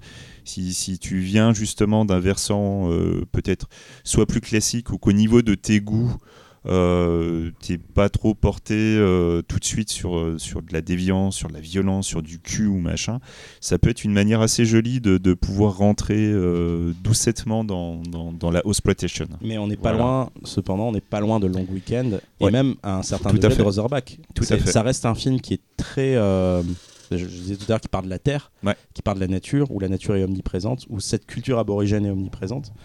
Et, euh, et finalement, tous ces films sont connectés. Alors, j'ai pas vu les autres malheureusement, mais, euh, mais je, je- ça ne m'étonnerait pas que- qu'il y ait ce point commun. Bah, et puis Mhm. finalement, c'est le film le plus australien Ouais. dans sa thématique et dans son identité euh, narrative, c'est-à-dire dans les cadres dans lesquels il s'inscrit et les thèmes qu'il aborde de tous les films dont on va parler ce soir. Et euh, puisque ce n'est pas un film d'exploitation en fait, c'est un film qui s'inscrit dans l'exploitation de par euh, son origine et de par son courant fantastique, mais c'est pas du tout un film d'exploitation. Moi, je- moi, je me rappelle vraiment d'un film. euh, j'ai pas revu à l'occasion de ce podcast, mais j'avais vu le film. Je me rappelle vraiment d'un film déjà très beau visuellement, avec vraiment des images très marquantes et euh, beaucoup de spiritualité surtout. Vraiment, il y avait- il y avait- justement, c'était un film sur le fait que euh, la, la collision entre la spiritualité d'une d'une civilisation qui a été euh, décimée euh, par euh, par l'arrivée de- des occidentaux euh, et euh, voilà qui, qui essaie de ressurgir en fait puisque je crois que pour moi c'est ce que j'ai compris du C'est ça, film c'est que ça. les rêves qu'il fait, c'est euh, c'est c'est l'âme de la culture aborigène qui Mm. essaye de refaire surface. J'ai trouvé ça très beau et c'est vrai que je fais partie de ceux qui trouvent Picnic à Hanging Rock aussi fascinant que chiant. Euh, C'est-à-dire que je peux pas m'empêcher de regarder le film en me disant putain c'est beau, mais je peux pas m'empêcher de me dire que c'est chiant. Euh, et euh, je trouve en effet, comme toi, qu'avec avec la dernière vague, il a fait un pas vers une narration plus commerciale entre guillemets, tout en réussissant à garder ses spécificités de, de, conteurs qui euh, qui aiment la- les ambiances s'installer et tout. Et j'en avais un très beau souvenir. Et en fait, pour même aller un petit peu plus loin, même, c'est en fait le pourquoi la, la exploitation aussi, en dehors de ce que je vous ai expliqué, c'est un, un rapport aussi euh, particulier sur le, le, le cinéma que tu reçois, toi, en tant qu'Australien. Parce que tu, à un moment, tu, tu recevais un cinéma qui n'était pas ton identité. Et après, tu as commencé à recevoir des films qui ont été tournés chez toi, mais qui n'étaient pas ton identité. Comme euh, Waking Fright. Exactement, ou, voilà, de euh, Ted Kotcheff. Ou euh, il y en avait un autre célèbre aussi, euh, euh, The Walkabout. Walkabout, ouais, ouais. Très bien, d'ailleurs, Walkabout. Super film. Et, euh, et en fait, euh, le, le, le- la exploitation, c'est aussi une tentative de, de, de redonner de, de, de l'identité au cinéma. Donc c'est censé être un type de cinéma qui va parler à l'Australien. Sauf que on est dans une vague d'exploitation. Et dans cette vague d'exploitation, ben il y a aussi un côté où bah faut que ça rapporte de la thune. Et donc pour capitaliser, ils n'hésitaient pas à prendre des acteurs américains qui se retrouvaient en Australie et, euh, et pour pouvoir vendre les, les- films dans d'autres pays. Ils hésitaient même pas à prendre des mecs euh, qui étaient euh, à Hollywood dans les années 30 ou 40 juste pour pouvoir mettre un nom dans le film, genre, hé, t'as vu qui on a? Ce qui est très drôle aussi, c'est que si vous connaissez un peu l'histoire de l'Australie, c'est que l'Australie était la prison de Ouais. l'Angleterre en fait. C'est-à-dire que les premiers colons euh, australiens, c'était des criminels. euh, de c'était des, des criminels euh, parfois même assez vraiment tordus qui étaient envoyés en Australie dans les pénitenciers par les Anglais parce qu'ils en voulaient plus sur leur terre et, et c'est marrant en fait d'avoir un côté complètement starbé dans le cinéma euh, d'exploitation si tu si tu remets ça en perspective avec le fait que ce pays est plus ou moins avoir été censé et euh, avoir été fondé par euh, une bande de, de bons gros déglingos quoi. Cyril C'est moi le suivant? Non, mais Non. je, tu tu t'as pas Ah. donné ton avis? Euh, j'ai- faut que je le revoie en fait. J'ai vu le film euh, en, en faisant un truc que je fais rarement, c'est en faisant autre chose. En même temps, j'étais un peu distrait. C'est un film qui se mérite et du coup, euh, je l'ai regardé sans vraiment trop comprendre ce qui se passait et, j'ai pas eu le temps de le revoir vraiment sérieusement pour le. Mais euh, voilà, c'est. C'est con, moi je m'attendais à un film avec une vague géante qui attaque, qui attaque le truc et tout le long j'étais là mais en fait non c'est pas ça le film et C'est pas Roland Emmerich. Elle arrive cette non, mais vraiment, je te jure, je, je suis con et voilà. Donc j'ai pas vu tous les films de la période comme toi. J'ai vu aucun des films de la période euh, australienne de Peter Weir, mais pourtant c'est un film que je rêve de voir depuis des années, que j'ai en DVD depuis des années, que je voilà et, et je regarderai sûrement un jour euh, Picnic en King Rock et, euh, et celui-là, mais là pour le moment j'ai foiré, euh, j'ai foiré ma, ma- ma- C'est rare que je, je prépare mieux, mais pour les, Ouais, parce que je, je crois que c'est le cas dans notre film aussi. Ouais, De- on en parlait tout à l'heure. Euh, et toi Véro Que j'ai vu en fait. J'ai en fait, il y en a un que j'ai vu je- parmi les vôtres, c'est le tien. Véro. D'accord. Et toi Véro Euh, La dernière vague euh, alors, moi, je l'ai vu sur, en VOD, hein, il est disponible en VOD. Euh, Non, mais j'avais acheté le DVD donc j'avais plus besoin de le chercher celui-là. Ça va. Mm. Euh, J'ai trouvé ça un peu difficile d'accès quand même. Je suis pas trop rentrée dedans. Ah, c'est pas Euh, moi alors du coup. C'est- Hein C'est pas moi en fait. Mais je faisais rien pendant. Ah ouais. Euh, ouais, j'ai. Je regardais le film quoi. J'adore euh, Picnic à Hanging Rock pour le coup. Et là, euh, je sais pas, j'ai moins accroché au personnage. Enfin, je sais pas. Richard, quoi. La, par- Richard. la partie euh, procédurale est quand même un peu, euh, pff, un peu difficile, je trouve, à, à suivre. Et c'est les mystères aussi du rêve et en fait, Ouais. limite tu je vais pas dire que tu t'en fous de la partie procédurale mais c'est plus euh, le mystère du rêve en fait. Tu veux savoir qu'est-ce que c'est que ces pierres, qu'est-ce que Mhm. c'est euh, Si ce que je pourrais rajouter moi, c'est que le- l'aborigène a des chouettes cheveux, je trouve. Voilà, c'est tout ce que je voulais dire. Merci. On passe à mon film. Surtout un film qui a, qui a inspiré une chanson de la compagnie créole. Bal masqué. Oui. Pourquoi? Est-ce que tu vas nous parler Parce de que c'est Harlequin. Ah, le- Yeah. Donc c'est un film réalisé par Simon Windsor euh, de 1980. Euh, donc Simon Windsor après il, aura- il fera Sauver Willy ou Harley Davidson et l'homme au Santiago. Ah, ça, par contre, voilà, ça, ça, c'est un film, ça. Véronique Davidson et Santiago. c'est la famille, Euh, le fantôme du Bengale ou Daryl. Et surtout c'est un film écrit par Everett Daryl de Roche. Euh, je sais- Ah, Ivrette de Roche, Ouais, le maître. Tu n'en as pas parlé euh, dans ton intro. C'est vrai. mais C'est normal, mais dans je vais en parler documentaire, dans, D'accord. je vais en parler chez moi. De Très bien. Mais dans le documentaire sur euh, No Cut Hollywood, ils en parlent beaucoup. C'est- Et pareil, Bah, la musique. Il est, de- euh, il est dans le docu Ouais, Ouais, mais surtout. ils expliquent que c'est un peu lui le lion. C'est enfin, le parrain. Et pareil, la musique de Brian May. Peut-être Bah, que tu Max, en... peut-être que tu en parles là, mais il est Ouais, aussi euh, derrière plein de Aussi. Vous, vous parlez beaucoup de, de ce documentaire. On- on- il est sorti quand? On peut le voir où? Il est Alors, en sorti 2008. Euh, je crois. Ouais, il est- il est pas sorti en France. Sachez qu'on on, on interrompt comme Mais le. il y a un DVD et Pardon, Blu-ray. pardon, euh, excuse-moi, il est sorti en DVD et Blu-ray. Il on a peut failli pas- sortir en salle en France parce que je voulais le passer à mon festival à Lyon à l'époque. Il y avait un distributeur, ça a failli, une copie 35 a failli tirer, machin et tout. Finalement, il n'y a rien eu, mais ça a été prévu qu'il sorte en salle en France, ce qui était comme Mais super en tout cas, curieux. je- je- moi, je conseille vraiment aux gens, regardez-le. quoi. C'est en- c'est rare de- d'avoir un documentaire où dans 1h40, vous allez vraiment mais en, en apprendre plein, plein, plein. Ça va, on l'a dit, c'est bon. Euh, du coup, euh, le film est avec Robert Powell, David Hemmings et Carmen Duncan. Euh, le pitch. alors, c'est le sénateur Nick Rast qui voit sa carrière politique boostée suite à la mystérieuse noyade du gouverneur Steele. Et en fait, ça tombe mal pour sa famille, donc sa femme et son fils, parce qu'il les laissait déjà pas mal. Donc sa femme s'appelle Sandra, son fils s'appelle Alex. Et Alex, pourtant, il est euh, le petit Alex, il est atteint d'une grave euh, leu- leucémie euh, en phase terminale. Et justement, lors de son anniversaire, au petit garçon, il y a un clown un peu étrange qui fait son apparition, qui fait des tours de, magie un peu surprenants, genre il fait claquer le, le tonnerre. Et en fait, ce clown, il s'appelle Gregory Wolf. Et le soir euh, de l'anniversaire, il fait éruption euh, dans la maison et dans la chambre de l'enfant. Et il dit à ses parents qu'en fait, il, peut guérir l'enfant. Et effectivement, l'enfant euh, guérit miracule- miraculeusement. Et en fait, ce personnage, Gregory Wolf, va s'immiscer dans la vie de la famille, être, être de plus en plus intrusif. et ça va déranger Rast, donc le sénateur, qui va commencer à faire des recherches sur lui pour savoir qui il est. Et euh, il découvre qu'en fait, il est censé être mort. Enfin bref, je ne vais pas tout dévoiler. Il vient de Strasbourg. c'est véridique. Ça, ça apparaît, C'est au vrai, début. en plus. ça apparaît très tôt, ça. Ça, ça apparaît assez tôt. Euh, et donc, il s'est mis dans la vie des races, il se lie d'amitié avec le petit garçon qui est donc guéri, euh, il commence un peu à troubler la mère de famille qui est de toute façon délaissée. Euh, et sa présence fait débat dans l'entourage politique euh, de Nick Rast. Euh, voilà. Et on se demande si c'est une menace ou pas pour la famille et pour la carrière euh, du sénateur. Euh, le scénario, en fait, il est librement inspiré de l'histoire du moine Grigory Rasputin, euh, qui était un, per- un personnage réel des années euh, 1900, euh, qui était un guérisseur qui était entré dans la vie du tsar Nicolas II. Donc vous notez l'anagramme avec Nick Rast. Il y a eu un très bon film avec Christopher Lee, euh, produit par la Hammer, sur le personnage. Et il y en a un avec Gérard Depardieu aussi. Et euh, Je sais pas s'il est très bon pour le coup. euh, qui était donc entré dans la vie du tsar Nicolas II avec sa femme, via sa femme Alexandra. Donc là, elle s'appelle Sandra dans le film, euh, pour soigner son fils Alexis, qui s'appelle donc Alex. Donc voilà, c'est bon pour la- pour l'analogie. Euh, et comme dans la véritable histoire de Rasputin, en fait, ici, l'intérêt, c'est le doute sur les véritables intentions du personnage de Wolf.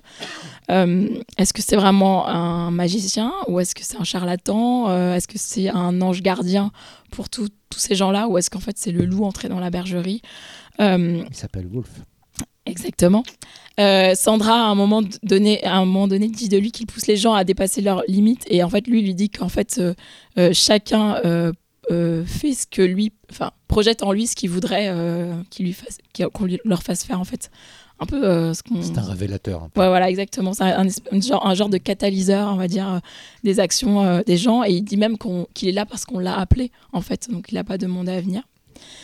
Et en fait, c'est vraiment l'int- l'intérêt du film, c'est ça, c'est cette ambiguïté qui existe aussi dans le genre du film. C'est-à-dire que c'est aussi bien du fantastique qu'un thriller politique même, et un drame familial, parce qu'il y a aussi quand même l'histoire de cette famille qui est complètement déchirée et chaotique.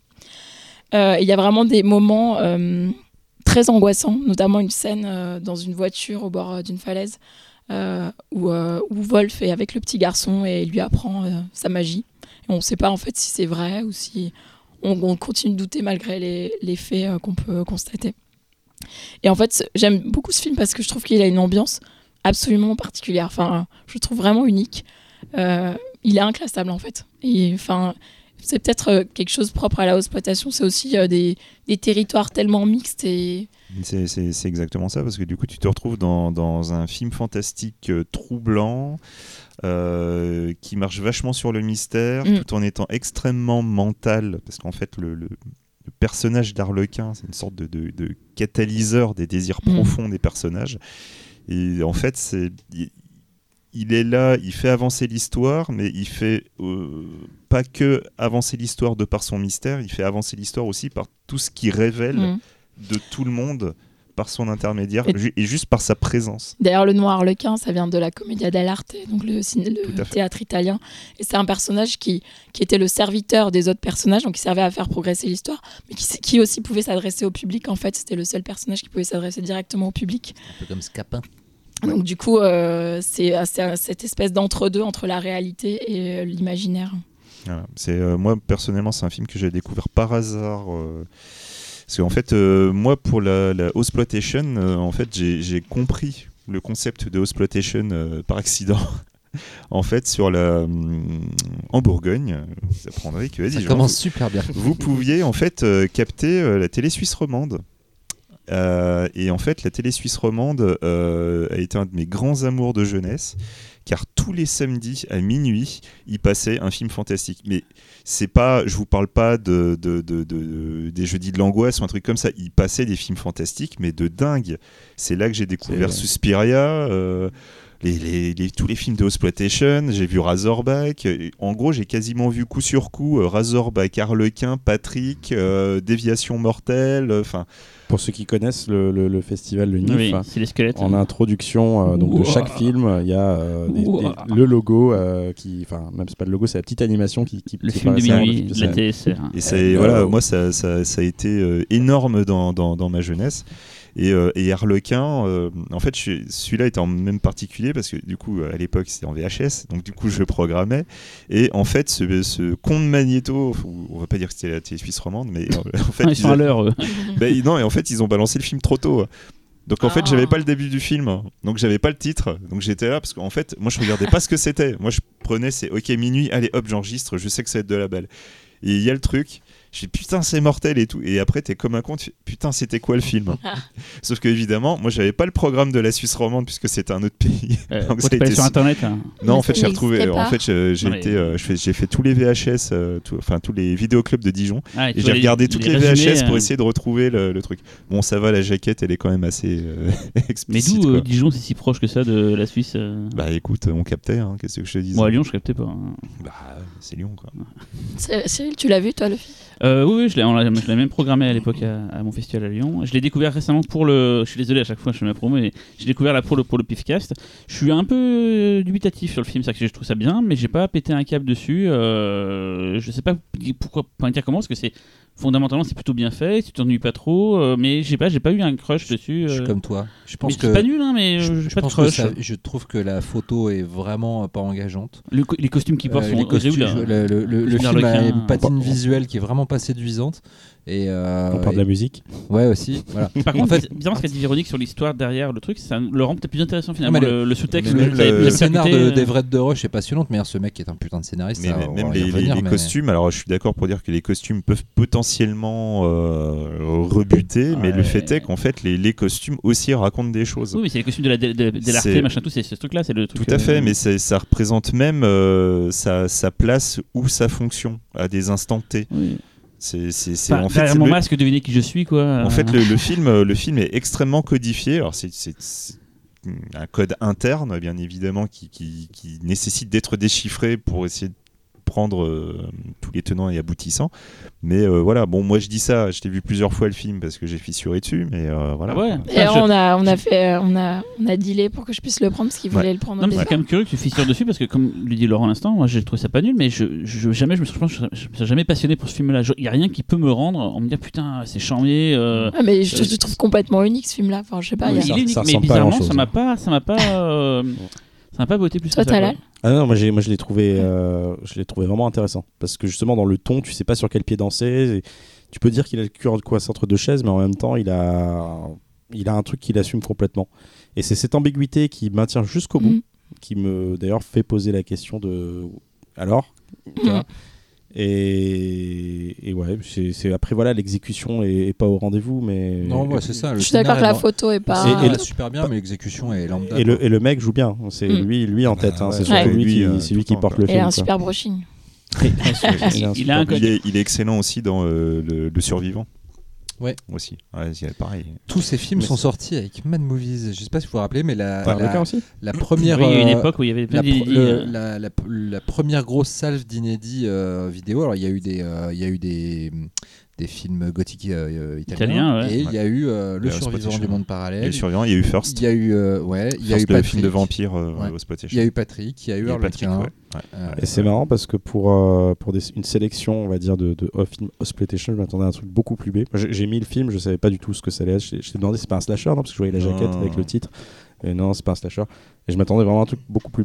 Et Non, mais attends, finalement, cherche pas. Le seul pas B ici, c'est moi. Donc, euh, Non, mais tu sur- euh, dans- Moi Ex- aussi. dans exploita- exploitation, tu, tu penses à Tout à fait, B, quoi, tout à fait. Mais en fait, le, le truc euh, aussi, euh, je pense que on a plus fonctionné au coup de cœur généralement, et, euh, et je pense aussi qu'on inconsciemment, on s'est tous dit que de toute façon, les gens ils vont regarder Not Quite Hollywood après, et de Ils toute façon, les ils vont avoir une liste de bâtards. euh, voilà quoi. Ah, puis le but c'était d'éviter aussi Mad Max, Razorback. et tout Oui, ça. voilà, tu Puis vois, Razorback, on en a déjà parlé dans l'émission sur les grosses bébêtes. Tout Tout à fait. fait. À toi, Xavier. Alors, euh, moi donc, je vais vous parler d'un énorme coup de cœur, euh, pareil, que j'avais eu en exploitation. euh, et, euh, et en fait, le truc qui est très marrant, c'est que euh, en fait, ça m'avait fait le même coup que Harlequin. Et pareil, euh, ce, ce film-là, donc Déviation mortelle, Road Games en VO, c'est un film dont je n'avais pas le titre. Et celui-là, par contre, j'ai galéré pour le trouver. Celui-là, j'ai vraiment galéré. C'est avec Mike Hammer. Voilà, ça m'a aidé. Donc en fait, il s'agit d'un film australien réalisé par l'immense Richard Franklin en 81. ça, c'est un, un bon, lui, vraiment. Ah bah c'est voilà quoi, Patrick, euh, Psychose 2, Link, D'ailleurs, euh, si vous voulez euh, en savoir un peu plus dans le Mad Movies de, de janvier, il y a Ouais. un dossier Ah ouais sur Très, Richard très Franklin. intéressant. Parce que Franklin, c'est pour moi, c'est euh, un, des- un des oubliés de la- des- dans les masters du mais horror. c'est un tueur. euh, hein. en plus, il a une super carapace. ah, J'ai Franklin pensé la à ça. tortue. et, euh, et en plus donc euh, d'avoir un putain de réalisateur, on a en plus derrière The scénariste, Everett DeRoche, Long Weekend, Patrick Razorback. Bon, voilà. Euh, à la musique, Brian May, super compositeur. Again. Voilà, on, précise, Again. on précise, hein, c'est pas le Brian May que tout le monde Non. connaît. Non, pas, non, pas mais Queen. oui, non, non, mais il non, faut dire, pas j'ai- l'ai longtemps cru, hein, j'étais de longtemps Max. persuadé. Mad Max 2, c'est Brian May. C'est ça. euh, Mais j'ai longtemps cru que de c'était le même. hein. Furia. Et de- Furia, le, le Aja Oui, c'est lui qui a Ah, fait la musique du Aja. Et la musique est du Aja est pourrie. Ah merde. Voilà, mais bon, de la flûte. bref. Enfin, en tout cas, tout ça pour vous dire que donc Déviation mortelle, euh, c'est euh, c'est déjà une brochette de malades euh, dans la exploitation. Et avec en acteurs principaux des Américains. donc on a Stacy Kitsch, donc euh, comme tu l'as dit, Mike Hammer, et on a donc euh, Jamie Lee Curtis. Très jeune. Petit détail, alors c'était post-fog. D'accord. être- Ah, Mais je Et reviendrai. Donc moi dénudé. je, je reviendrai là- je reviendrai là-dessus. Et surtout, il ne faut pas oublier Grant Page qui joue Smith ou Jones. Bon, le nom a l'air bizarre, mais vous comprendrez en regardant le film. euh, Grant Page, qui est un, un cascadeur, qui est à l'origine des, des cascades les plus impressionnantes de la exploitation. Stunt Rock. Euh, Stunt Rock, ouais. D'accord. Euh. Alors, donc, de quoi s'agit-il? Sur les grandes routes rectilignes et désolées du grand désert australien, un chauffeur de poids lourd se retrouve confronté à un mystérieux tueur en série qui utilise les, les charmes d'une jeune autostoppeuse pour attirer des conducteurs dans ses pièges diaboliques. Ça, c'est le synopsis que vous allez trouver sur Wikipédia. C'est des conneries. Bah oui, c'est totalement des conneries. Enfin, une partie est vraie, mais le, Une le charme, partie est des- vraie, le charme voilà. autostoppeuses, c'est de la merde. Ça. Donc du coup, quand moi j'ai lu ce synopsis, je fais hop hop hop hop hop hop hop hop hop hop hop. On va essayer de remettre les pendules à l'heure. T'as oublié un hop. Dans la réalité, Déviation mortelle est en fait la version un peu plus bis de Fenêtre sur cour. Voilà. En fait, l'idée principale du film, c'était euh, l'idée même.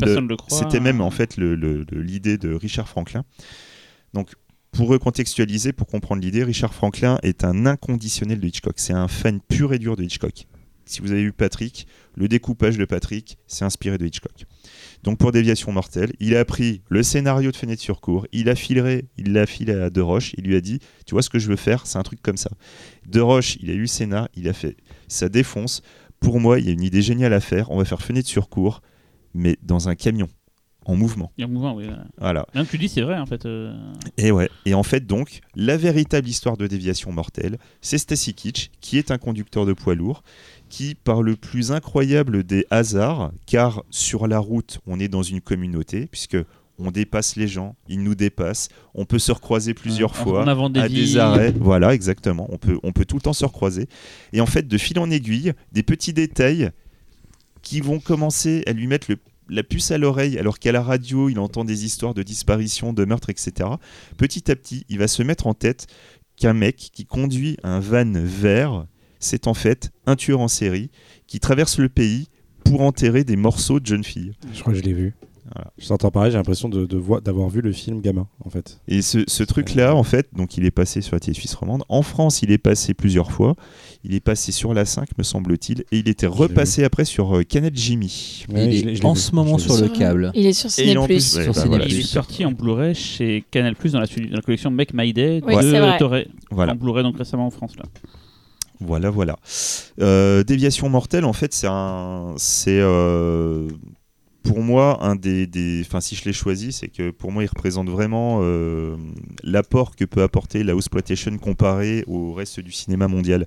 Vous allez voir en fait donc une version, euh, une version bis de Fenêtre sur cour avec à la fois ce petit côté euh, un peu horreur, un petit peu bizarroïde, des instants d'humour des fois qui ont l'air d'être totalement incohérents Le et film qui est en, très très drôle, je trouve. et qui, et qui en fait euh, va être repris au fur et à mesure pour en fait devenir un comique de répétition et en fait le film est extrêmement drôle quoi c'est euh, bah, Vraiment, j'ai rigolé de bon cœur quand je l'ai vu. Mais hein. carrément, quoi, Pas juste j'ai souri, j'ai ricané, quoi, j'ai tout ça.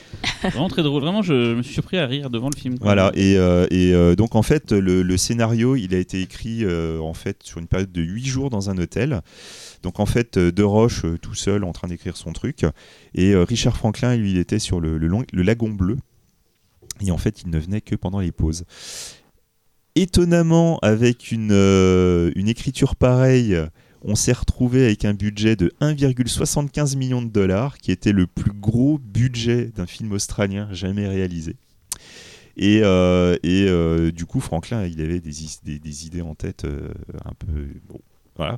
Il voulait, il voulait Sean Connery à la tête du film, mais bon, comme il pouvait pas le payer, il a pris Stacy Kitsch. Euh, et, euh, et pour euh, Jamie Lee Curtis, en fait, le hasard, en fait, voulait que euh, il a visité en fait le plateau de Fogg. Et du coup, c'est Carpenter qui lui a suggéré une petite actrice, ma foi, fort sympathique pour jouer dans son film. D'autant que euh, fille d'une actrice Hitchcockienne par excellence, ça tombait bien. Exactement.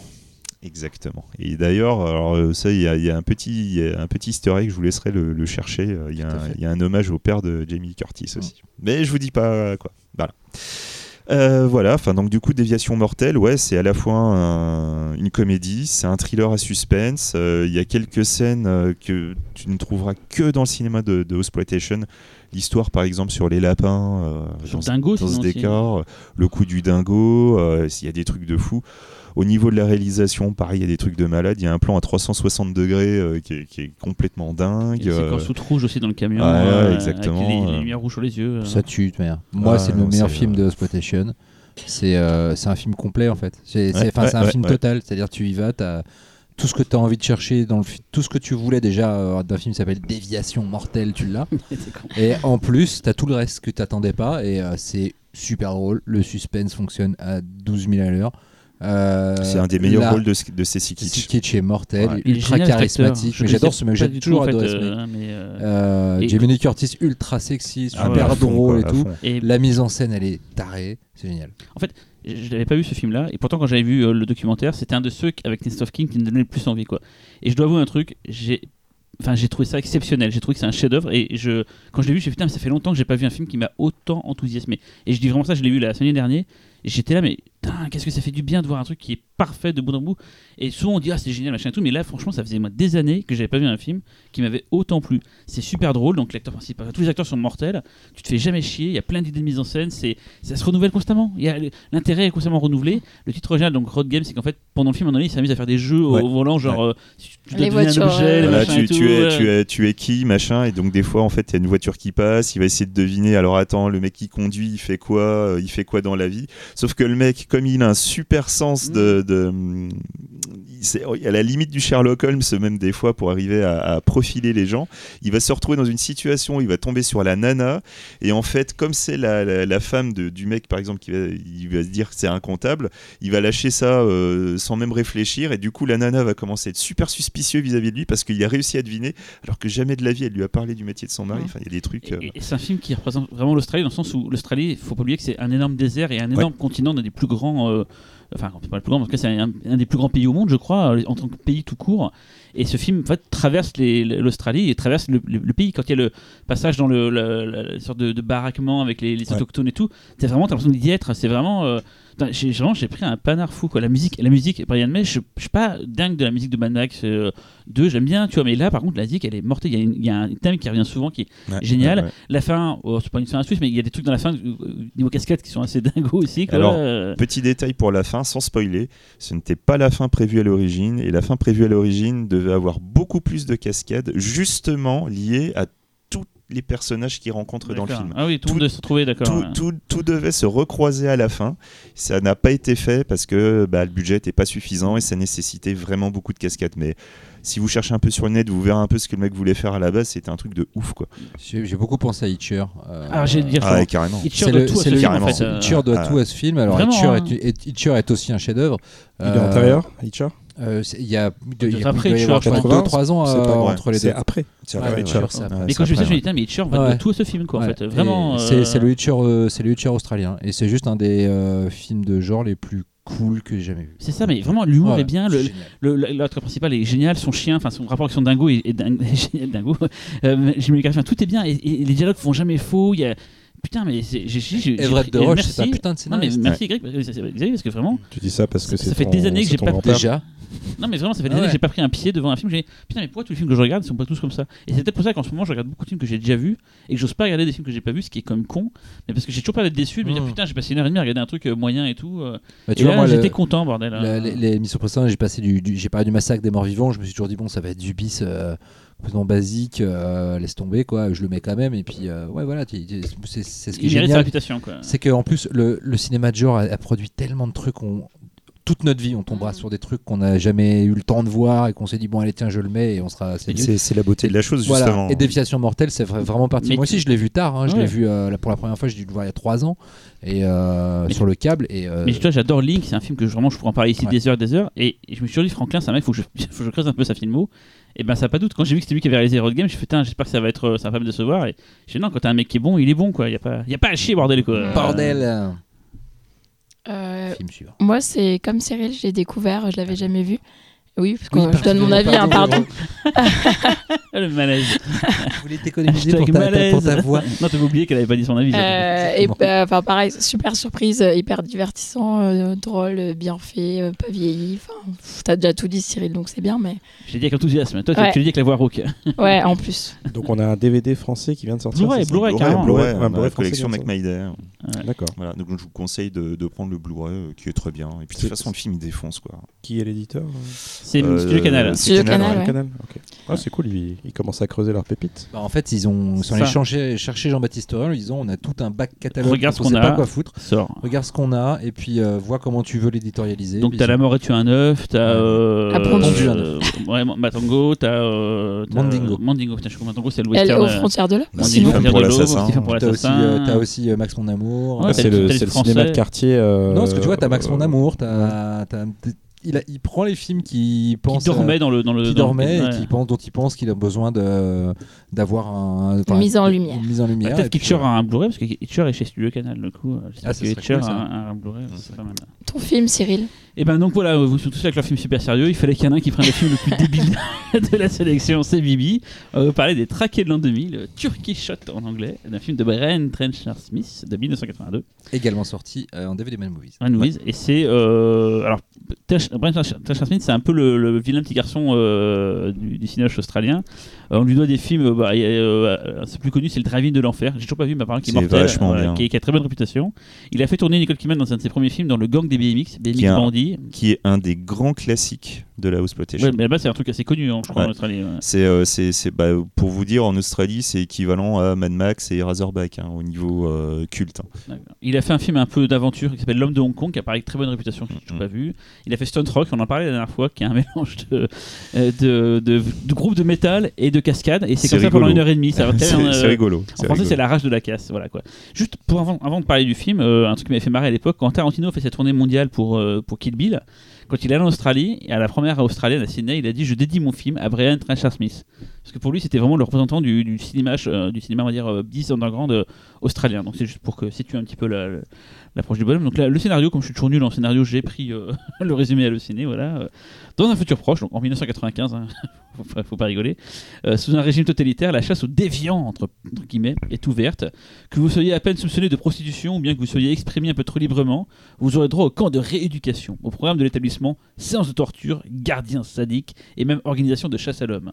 Et c'est là où le film va être euh, le plus, on va dire, euh, débile de, de l'équipe, hein, de tout ce qu'on va parler aujourd'hui. C'est que c'est, euh, bon, déjà, c'est le seul qui soit futuriste, qui se passe dans un, dans un, dans un monde futur, voilà. Et en fait, euh, il décrit, ça pourrait d'ailleurs être un film aura pu- dont on aurait pu parler là, il y a deux semaines avec la, le- enfin trois semaines, non quatre semaines maintenant, faut je me trompe, Ah. sur le post-apocalyptique. C'est un film post-apocalyptique, voilà, la Terre est, est laissée un peu comme ça, il y a des camps de rééducation et on va suivre voilà de la torture dans, dans, dans les, dans un, dans un, dans un merde, une prison. Il y a une grande partie de chasse à l'homme euh, avec des petites voiturettes. J'ai tendance à- souvent à dire que, alors je me fais souvent engueuler quand je dis ça, c'est du Enzo Castellari réussi. C'est-à-dire que- c'est un peu comme euh, les euh, merde les euh, putain, celui avec les sodomites là comment il s'appelle euh, euh, tu es mort tu es vécu en machin tu mourras en machin merde euh, Les guerriers du Bronx les- non pas les gars du Bronx Non, euh, euh, demi- ah, les gladiateurs du futur. non putain merde je le connais que ce nom là en plus euh, celui avec les voiturettes de golf et tout comment il s'appelle bordel euh, Ah, oui, euh, putain, je ne connais ah, que ce nom là merde. bordel on l'a passé en plus à la Nuit Nanarland euh, la, oui, la il y a- première il y a euh, deux ans, oui, hein. oui, oui, oui. il y a trois ans merde putain c'est quoi ce film? On le connaît je connais que celui-là Ah, On n'a toujours pas de Wi-Fi, donc on peut pas chercher. merde bon bah ça reviendra plus tard. putain mais on connaît euh, les Guerriers du Bronx Oui, 1 et mais 2 oui. et t'as celui-là c'est T'as des mecs qui sont en train de se cogner la tête. Bah oui, parce qu'ils savent très bien, mais des fois, ça nous Bah, oublie. c'est Des fois, on oublie. Ah putain, j'ai horrible. Je crois que Dominique, qui nous écoute, il va, il va dire, mais putain, c'était ça le titre du film. Bref, et pour moi, c'est une version de ce film-là. euh, Putain, mais Laurent, bordel. euh, Je vais, je vais chercher le hors-série euh, Mad Movies. Non, euh, mais Ouais. c'est les- c'est les- va chercher, va je vais chercher. chercher. Vas-y, vas-y, vas-y, fais. Oui, mais, je- mais voilà. Ah putain, J'ai mon trou aussi. Bon. Bah voilà, c'est les Traqués l'an 2000, c'est cette version-là de ce futur-là, mais version australienne, donc avec quand même une mise en scène un peu plus léchée, un peu moins cheapos parce que quand même le film dont, je, dont on a oublié le nom, c'est quand même euh, le, enfin c'est quand même des voitures de golf maquillées en version futuriste et tout. J'aime bien le film en question. Putain, j'arrive pas à me souvenir du nom, ça me, ça me stresse. euh. Continue. Mais voilà, les Traqués l'an 2000, c'est euh, du gore, c'est très violent, c'est très déviant. Il y a du cul. D'ailleurs, j'ai appris en lisant un peu des trucs sur le film. C'est quoi d'ailleurs le il y a une scène de douche dans le film avec des figurants nus. Bah, en fait, c'est un groupe d'une communauté hippie locale qui a été ramenée pour euh, faire des figurants nus. Voilà quoi. Euh, C'est quoi le nom alors? Putain, mais ta gueule. Attends, mais des gens tout nus, c'est pas du cul. hein. C'est juste des gens tout nus. Oui, bah, c'est quand même, quand Ah, même des paires de fesses. Chacun a son vécu. hein, Ah, c'est- comment ça s'appelle, bordel, ce film-là? Ça me stresse de pas savoir. Euh, les, nouveaux gladiateurs, les nouveaux gladiateurs, les gladiateurs du futur, non, les gladiateurs, il n'y a pas gladiateurs dedans, il n'y a pas euh, les, les nouveaux barbares, les nouveaux barbares. Ah, les nouveaux barbares. On l'a oui, trouvé, bah, Laurent. eh, eh, C'est les nouveaux barbares, Bah, putain. Les nouveaux barbarians, voilà. Oh. C'est bon, Laurent l'a trouvé. Bon, continue. Donc voilà, en fait, je, pour être tout à fait honnête, j'ai pas revu le film pour l'occasion, donc j'en garde un souvenir de quand je l'avais vu, que j'avais kiffé. Euh, Parlez-en, parce que je sais pas trop comment dire dessus, à part le fait que j'avais adoré, parce que c'était complètement débile, c'était violent. Ah gore, oui, ça c'est euh, débile, hein, ça oui, je confirme. Là, alors là, effectivement, de, de tout l'autre film, c'est le film le plus bis. Euh, écoute, euh, c'est en fait, c'est un, c'est un film qui est dans la. C'est de la pure exploitation. hein. On est très À la exactement Ilsa, dans. quoi. Ouais, il y a, y a ça, il y a le- tout le côté euh, chasse à l'homme, euh, comme on pouvait voir dans tous les films euh, Chasse du Gonzarov, mais en 70-80. Euh, voilà quoi, enfin bon, tous les trucs un peu dystopiques qui finissent, euh, tu vois, genre l'âge de cristal ou machin, avec des gens qui vont se faire pourchasser. euh, globalement, c'est ça. hein. Surtout qu'au début, euh, Mais, tu euh, penses qu'il va y avoir un discours un peu politique. Ouais, tu euh, parles et que en fait, dalle, euh, on s'en fout, quoi, on Elle est s'en fout fouille. total, quoi. Mais c'est vraiment le. Mais j'ai bien aimé, hein, cela dit, euh, je trouvais ça Bah, le film est pas chiant, hein, ça Ah, c'est non, sûr. le film euh. est pas chiant, mais effectivement, on est, on est vraiment dans. ouais, et dans- c'est dans et la c'est carrément, ça vire carrément absurde quand il y a une espèce de créature euh, un peu monstrueuse. on Il sait pas. génial, lui. Lui, c'est Mais, un euh, chef-d'œuvre. Il lui fait tout seul, trop flipper en plus, quoi. Puis il est vénère, hein. Putain, Il te casse des bras, Ouais. mais d'une force. euh. Bah, ça Mais, tue. euh, ouais, voilà quoi. Enfin, Alors j'ai, moi j'ai dû voir le film un peu en, en accéléré pour euh, parce que je ne l'avais jamais vu et euh, ça m'emmerde parce que j'avais très envie de le voir mais je voulais quand même avoir une, euh, une vision globale de tous les films qu'on allait traiter. C'était le seul que j'avais pas vu et euh, j'avais du boulot. Bref, on s'en fout. Et euh, ce que j'ai vu, j'adore. Voilà. Ouais, c'est les C'est- bas c'est- instincts, c'est- euh, c'est basique, hein, mais c'est cool. Ouais, il y a des Olivia fois, il faut. hein. Déjà il y a Olivia Hussey, une des plus belles femmes du monde. euh, Mm. Voilà. Des- Ils sont tous habillés, enfin, c'est un futur, Regardez. tous habillés avec des trucs blancs, enfin, c'est vraiment. euh, Elle se fait courser par un loup-garou euh, chelou dont on sait pas d'où il vient, euh, qui, qui, qui casse des bras. Euh, Il y a des. C'est ça que entre tu prends la dernière vague, euh, Road Game et celui-là, t'as une sorte de, de C'est ligne clair. directrice de Ah, T'as tout le spectre. Voilà, t'as le spectre de la c'est la mort du cinéma. Ouais, c'est, c'est, en fait, c'est vachement bien parce qu'on a, on a ré- réussi à trouver une sorte de cohérence sans se concerter. Oui, et c'est c'est vrai. c'est vrai que du coup, tu as, tous les aspects de la exploitation qui sont là. Voilà. Alors après, euh, je vous cache pas, hein, il y a aussi euh, toute une partie des films de Ou exploitation. hein. C'est du caca. hein, Il y a des trucs, euh, trucs de cul. c'est euh, voilà, c'est soit des nudies ou soit ou soit c'est des films d'horreur euh, qui ont été euh, qui essayaient juste de capitaliser sur les, films américains. Euh, alors merde, comment il s'appelle celui qui essayait de capitaliser sur Halloween le nouvel Halloween, je crois, ou la nouvelle nuit d'Halloween. Pareil, c'est nul quoi. Bah, c'est ce que hein. faisait l'Italie. euh, C'est exactement ça. Ils, Mais ont moins, truc- ils ont moins tiré sur la corde les Mais Australiens. le truc qui est Ouais. rigolo d'ailleurs, le petit détail, justement comme tu parles des Italiens, la exploitation Ah, a et quand même Patrick. suffisamment classe, Ah oui. et ouais, suffisamment classe pour avoir eu un rip-off italien. Donc Patrick, Patrick, Still, Lives. euh, voilà, qui a une suite Patrick Still Lives, qui est une merde, soyons honnêtes. Et ouais, voilà, c'est classe, tu vois, euh, pour, pour montrer que t'es t'es- t'es de la vraie exploit, Voilà. tu vois, euh, connu mondialement et respecté, il bah, faut avoir ton rip-off italien. Ils l'ont eu, ça claque. C'est pas D'Amato qui l'a fait ou quelqu'un euh, Non, je- Je sais plus qui c'est qui l'a réalisé celui-là, mais non, c'est pas D'Amato. C'est un mec, un, un, un trublion du bis, hein, c'est un. Avec le même acteur et tout. Non, non, c'est une suite, euh, mais vraiment putassière qui n'a rien à voir. euh, C'est Zombie 3. quoi. Et juste Ouais, en fait, euh. il reprenait un peu les plans, euh, le mec qui est, euh, qui est dans son lit avec les yeux grands ouverts, les superpositions avec les yeux, mais autrement, euh, ouais, c'est naze quoi, Ouais. c'est tout pourri. Et, donc, on a tous parlé de nos films. Euh, non, il y a Laurent. Ah oui, pardon. Ah bah oui. Tout à fait. À toi, Laurent. Moi, je vais faire donc je ferme le bal Avec un film pif. Avec un film pif. Alors dont j'ai déjà parlé euh, quand euh, nous avons euh, nous avons diffusé vos, vos propos passionnants et passionnés. Donc vous revenez deux émissions avant, Voilà. à 53 minutes et c'est bon, et vous l'avez. Et Merci. donc, puisque j'ai découvert le film au dernier pif, Next of Kin, alors, il faut savoir que justement Next of Kin faisait partie de ces films qui avaient assez fasciné à la vision du documentaire Not Quite Hollywood par les extraits totalement dingues qui passaient devant, dedans, alors que le film était euh, invisible, euh, en tout cas dans des conditions décentes, et pour le commun des mortels. Il est sorti en Blu-ray euh, en Australie il y a peu. Il sort là, je crois, ce mois-ci, ou il est sorti le mois dernier aux USA et il sort bientôt en France, Cyril, chez. J'ai demandé et je peux pas le dire encore. Je peux pas te dire. je me suis renseigné, parce que on enregistre ce soir, est-ce que je peux en parler Et la personne m'a dit non, tu dis rien. Ok, Donc, mais en voilà. tout cas, on peut dire qu'il sort. Il sort en France, ouais. Il sort en France en Blu-ray cette année. Donc voilà. n'achetez pas l'américain, attendez. Attendez, un il y Voilà, aura une euh, version avec des titres français et des bonus Voilà. titres en français. voilà, quoi. Donc euh, Next of Kin 1982, donc on n'est pas très loin de la fin de la Hosploitation, euh, telle qu'on la connaît, hein, puisque c'est vrai que la Hosploitation a eu un- une espèce de revival avec, euh, avec Wolf Creek, avec euh, Storm Warning, excellent euh, Oui, vrai, film euh, scénarisé par Everett de Roche euh, avec Nadia Fares quand même. Euh, donc Next of Kin, c'est euh, l'histoire d'une jeune femme qui euh, hérite de la maison familiale après la mort de sa mère, euh, qui est une, une immense demeure un peu isolée qui sert de maison de, de retraite. Et euh, elle, retourne, elle retourne donc dans, dans- dans cette maison dans laquelle elle n'a pas vécu depuis fort longtemps. Et, euh, et il s'y passe, euh, passe des choses étranges. Voilà. Donc euh, c'est à peu près tout. En dire plus serait spoilé. C'est typiquement Next of Kin, le genre de scénario de film de maison un peu hanté slash thriller lambda, totalement transfiguré par une mise en scène de gros déglingos. Voilà. Le réal, carrière météoritique, je ne sais pas si ça se dit, Tony Williams, qui est un néo-zélandais, qui n'est pas australien pour le coup, euh, qui, euh, qui a un peu révolutionné la télé néo-zélandaise euh, à travers une série de documentaires à la fois réalistes, cinématographiques et expérimentaux, et qui a ensuite fait beaucoup de pubs. Euh, à la base, il était chef-op, formé un peu sur le tas. Euh, et, puis, euh, et puis un jour, il a décidé de partir bosser en Australie après avoir un petit peu creusé, son trou en Nouvelle-Zélande. Et il a fait Next of Kin, euh, comme ça, out of the blue, scénarisé, co-scénarisé par lui et un, et un scénariste qui faisait beaucoup de genres à l'époque euh, dans la exploitation. Il a fait L'épouvantail de la mort, Death Warmed Up, My Grandpa is a Vampire. Puis après, il est plutôt parti sur le drame. Il a réalisé un film et puis euh, son dernier était aussi un drame qu'il a fait en 2010, je crois. Euh, en équipe technique, euh, on peut citer un, un chef opérateur dont on a déjà mentionné un film, puisque c'est le chef opérateur Gary Hansen qui a fait Harlequin. Il a fait aussi Ba- Bad Blood de Mike Newell, un film que j'ai envie de voir depuis très longtemps, euh, qui est une espèce de film de chasse à l'homme qui a l'air bien énervé. Euh, tu l'as vu, euh, Xavier? Non, pas celui-là. Ah, chouette, je t'ai eu. Ah Et, bah, euh, je peux et pas no- tout voir. hein. Et notons aussi euh, une musique de Klaus Schulz, Ah. euh, voilà, grand, euh, grand musicien euh, Tangerine Dream. d'électronique euh, expérimental à travers Tangerine, Tangerine Dream, qui avait aussi signé la musique de Schizophrénia.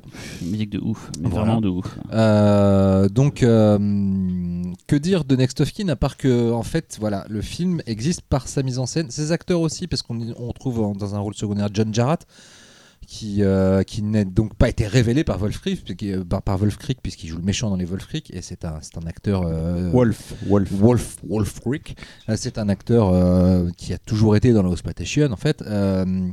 Non, Next of Kin, c'est voilà, c'est comment transcender un sujet lambda par une mise en scène complètement folle. C'est-à-dire que il y a à la fois des moments opératiques avec des ralentis complètement traumatisants, à la fois parfois des jeux, de, des jeux extrêmement subtils de, de, de, De déconstruction de l'espace. Je pense à la, la toute première scène. Dans, alors, déjà, le premier plan du film est ouf. C'est un ralenti extrême en plan séquence, euh, à propos duquel il y a une anecdote, puisque ce plan est censé se terminer. C'est le dernier plan du film, en fait.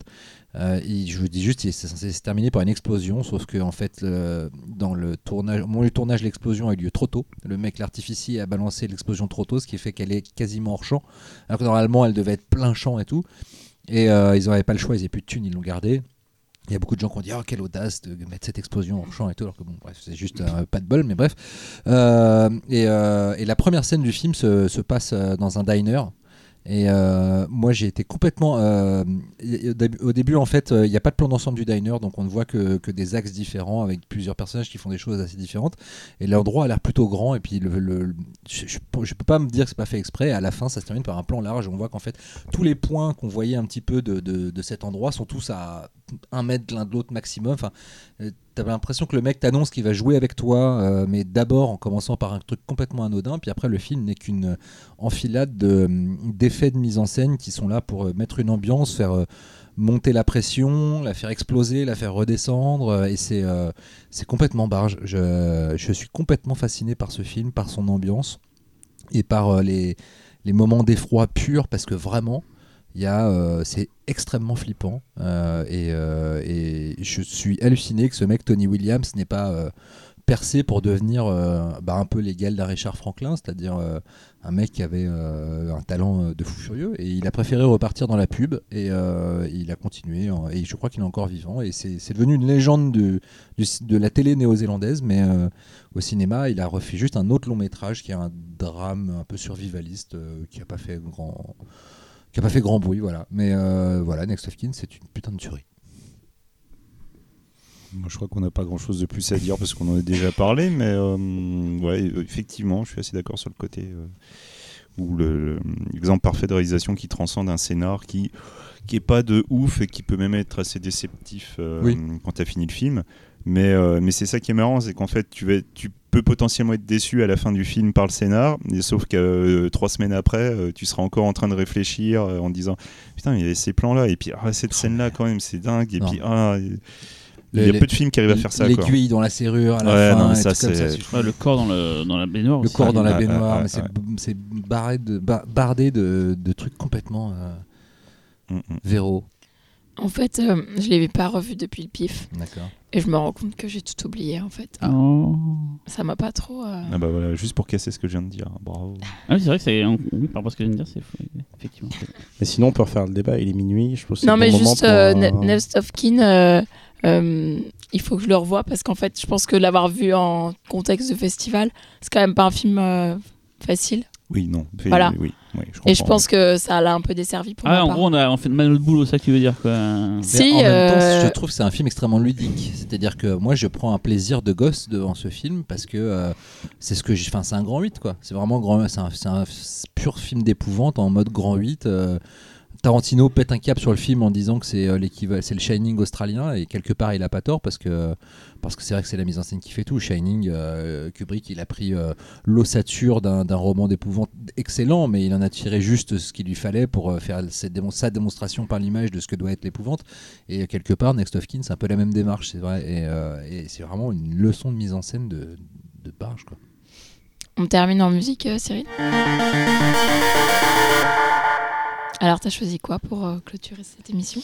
Eh bien, comme il fallait choisir un film australien, euh, je sais pas si ce sera vraiment de l'exploitation parce qu'il est de 1989. Euh, c'est un film que j'ai longtemps, longtemps fantasmé. Euh, c'est donc le tout premier film de Alex Proyas, donc Alex Proyas, Dark City, iRobot, machin et tout. Voilà, s'appelle Spirit of the Air, Gremlins of the Cloud, un film qu'il a fait. Vraiment, dans ses débuts, c'est très expérimental, à tel point qu'en fait, je l'ai vu dans une occasion très précise, c'est que j'ai pris contact avec Alex Proyas et je pensais le passer au pif il y a déjà un an et demi, je crois. euh, et il allait être restauré, donc j'ai dit, bah, je l'ai contacté, il était super partant. Euh, je me suis dit, je vais quand même regarder le film avant d'aller plus loin. J'ai vu le film, je fais, oh putain, c'est chiant. Mais la musique, et le film visuellement il est très beau, mais la musique est mortelle. Euh, donc on va écouter le thème principal qui s'appelle Spirit Sound. Euh, donc le compositeur s'appelle Peter Miller. À la base, il est connu pour d'autres projets que je ne connaissais pas, qui s'appellent Perpetual Ocean et Scribbletronics. Euh, pour information, euh, Peter Miller, il a fait beaucoup de sound design, entre autres sur des films de euh, Gore The Ring et Rango. Et il a fait le sound design d'un petit film euh, qui s'appelle Max Fury Road, par exemple. Voilà, ça peut aider. euh, voilà, donc vous allez entendre un morceau dont la voix c'est Karina Hayes et c'est un morceau sublime. Et à l'époque, pourquoi j'ai fantasmé sur ce film, c'est que quand vous voyez la bande-annonce, si vous avez cette musique que vous allez entendre là maintenant qui est sublime, plus des images de dingue, parce que Proyas c'est un tueur pour faire des belles images. Et donc j'ai vraiment fantasmé ce film, et quand je l'ai vu, j'avais tout ça, sauf qu'entre les deux, j'avais des discussions interminables dans, dans un appartement qui ça m'avait vraiment saoulé. Voilà. Donc je vous conseille d'écouter cette musique, d'aller voir la bande-annonce après, et de peut-être un jour euh, espérer voir Tu vas le peut-être film. changer d'avis. Peut-être ça, te- ça te plaît pas toi? Peut-être ça pourrait. Moi, j'adorerais voir le premier film de Proyas en salle. Il va sortir, euh, il va sortir en Blu-ray l'année prochaine, enfin cette année, en Ah. France. Chez qui? Chez les mêmes que pour. euh, se voilà. Mais j'ai demandé aussi pour celui-là, et- mais j'ai- pas eu de réponse, donc je peux pas me permettre de dire euh, voilà quoi. Waouh. Mais c'est chez le même éditeur. Donc si un jour vous a, il y a un apprenez. éditeur qui s'en sort en critérium. Là, Bah, si vous savez qu'un éditeur sort Next of Kin, bah, vous savez qu'il sortira aussi Spirit of the Clown the Year dans la foulée. Quoi, voilà. Euh, Bon, merci tous les gens qui nous écoutent. Merci. On vous donne rendez-vous dans deux semaines. J'espère que ça ira mieux ta voix, Véro. Oui, bah, j'espère. aussi. Parce que j'en ai un peu marre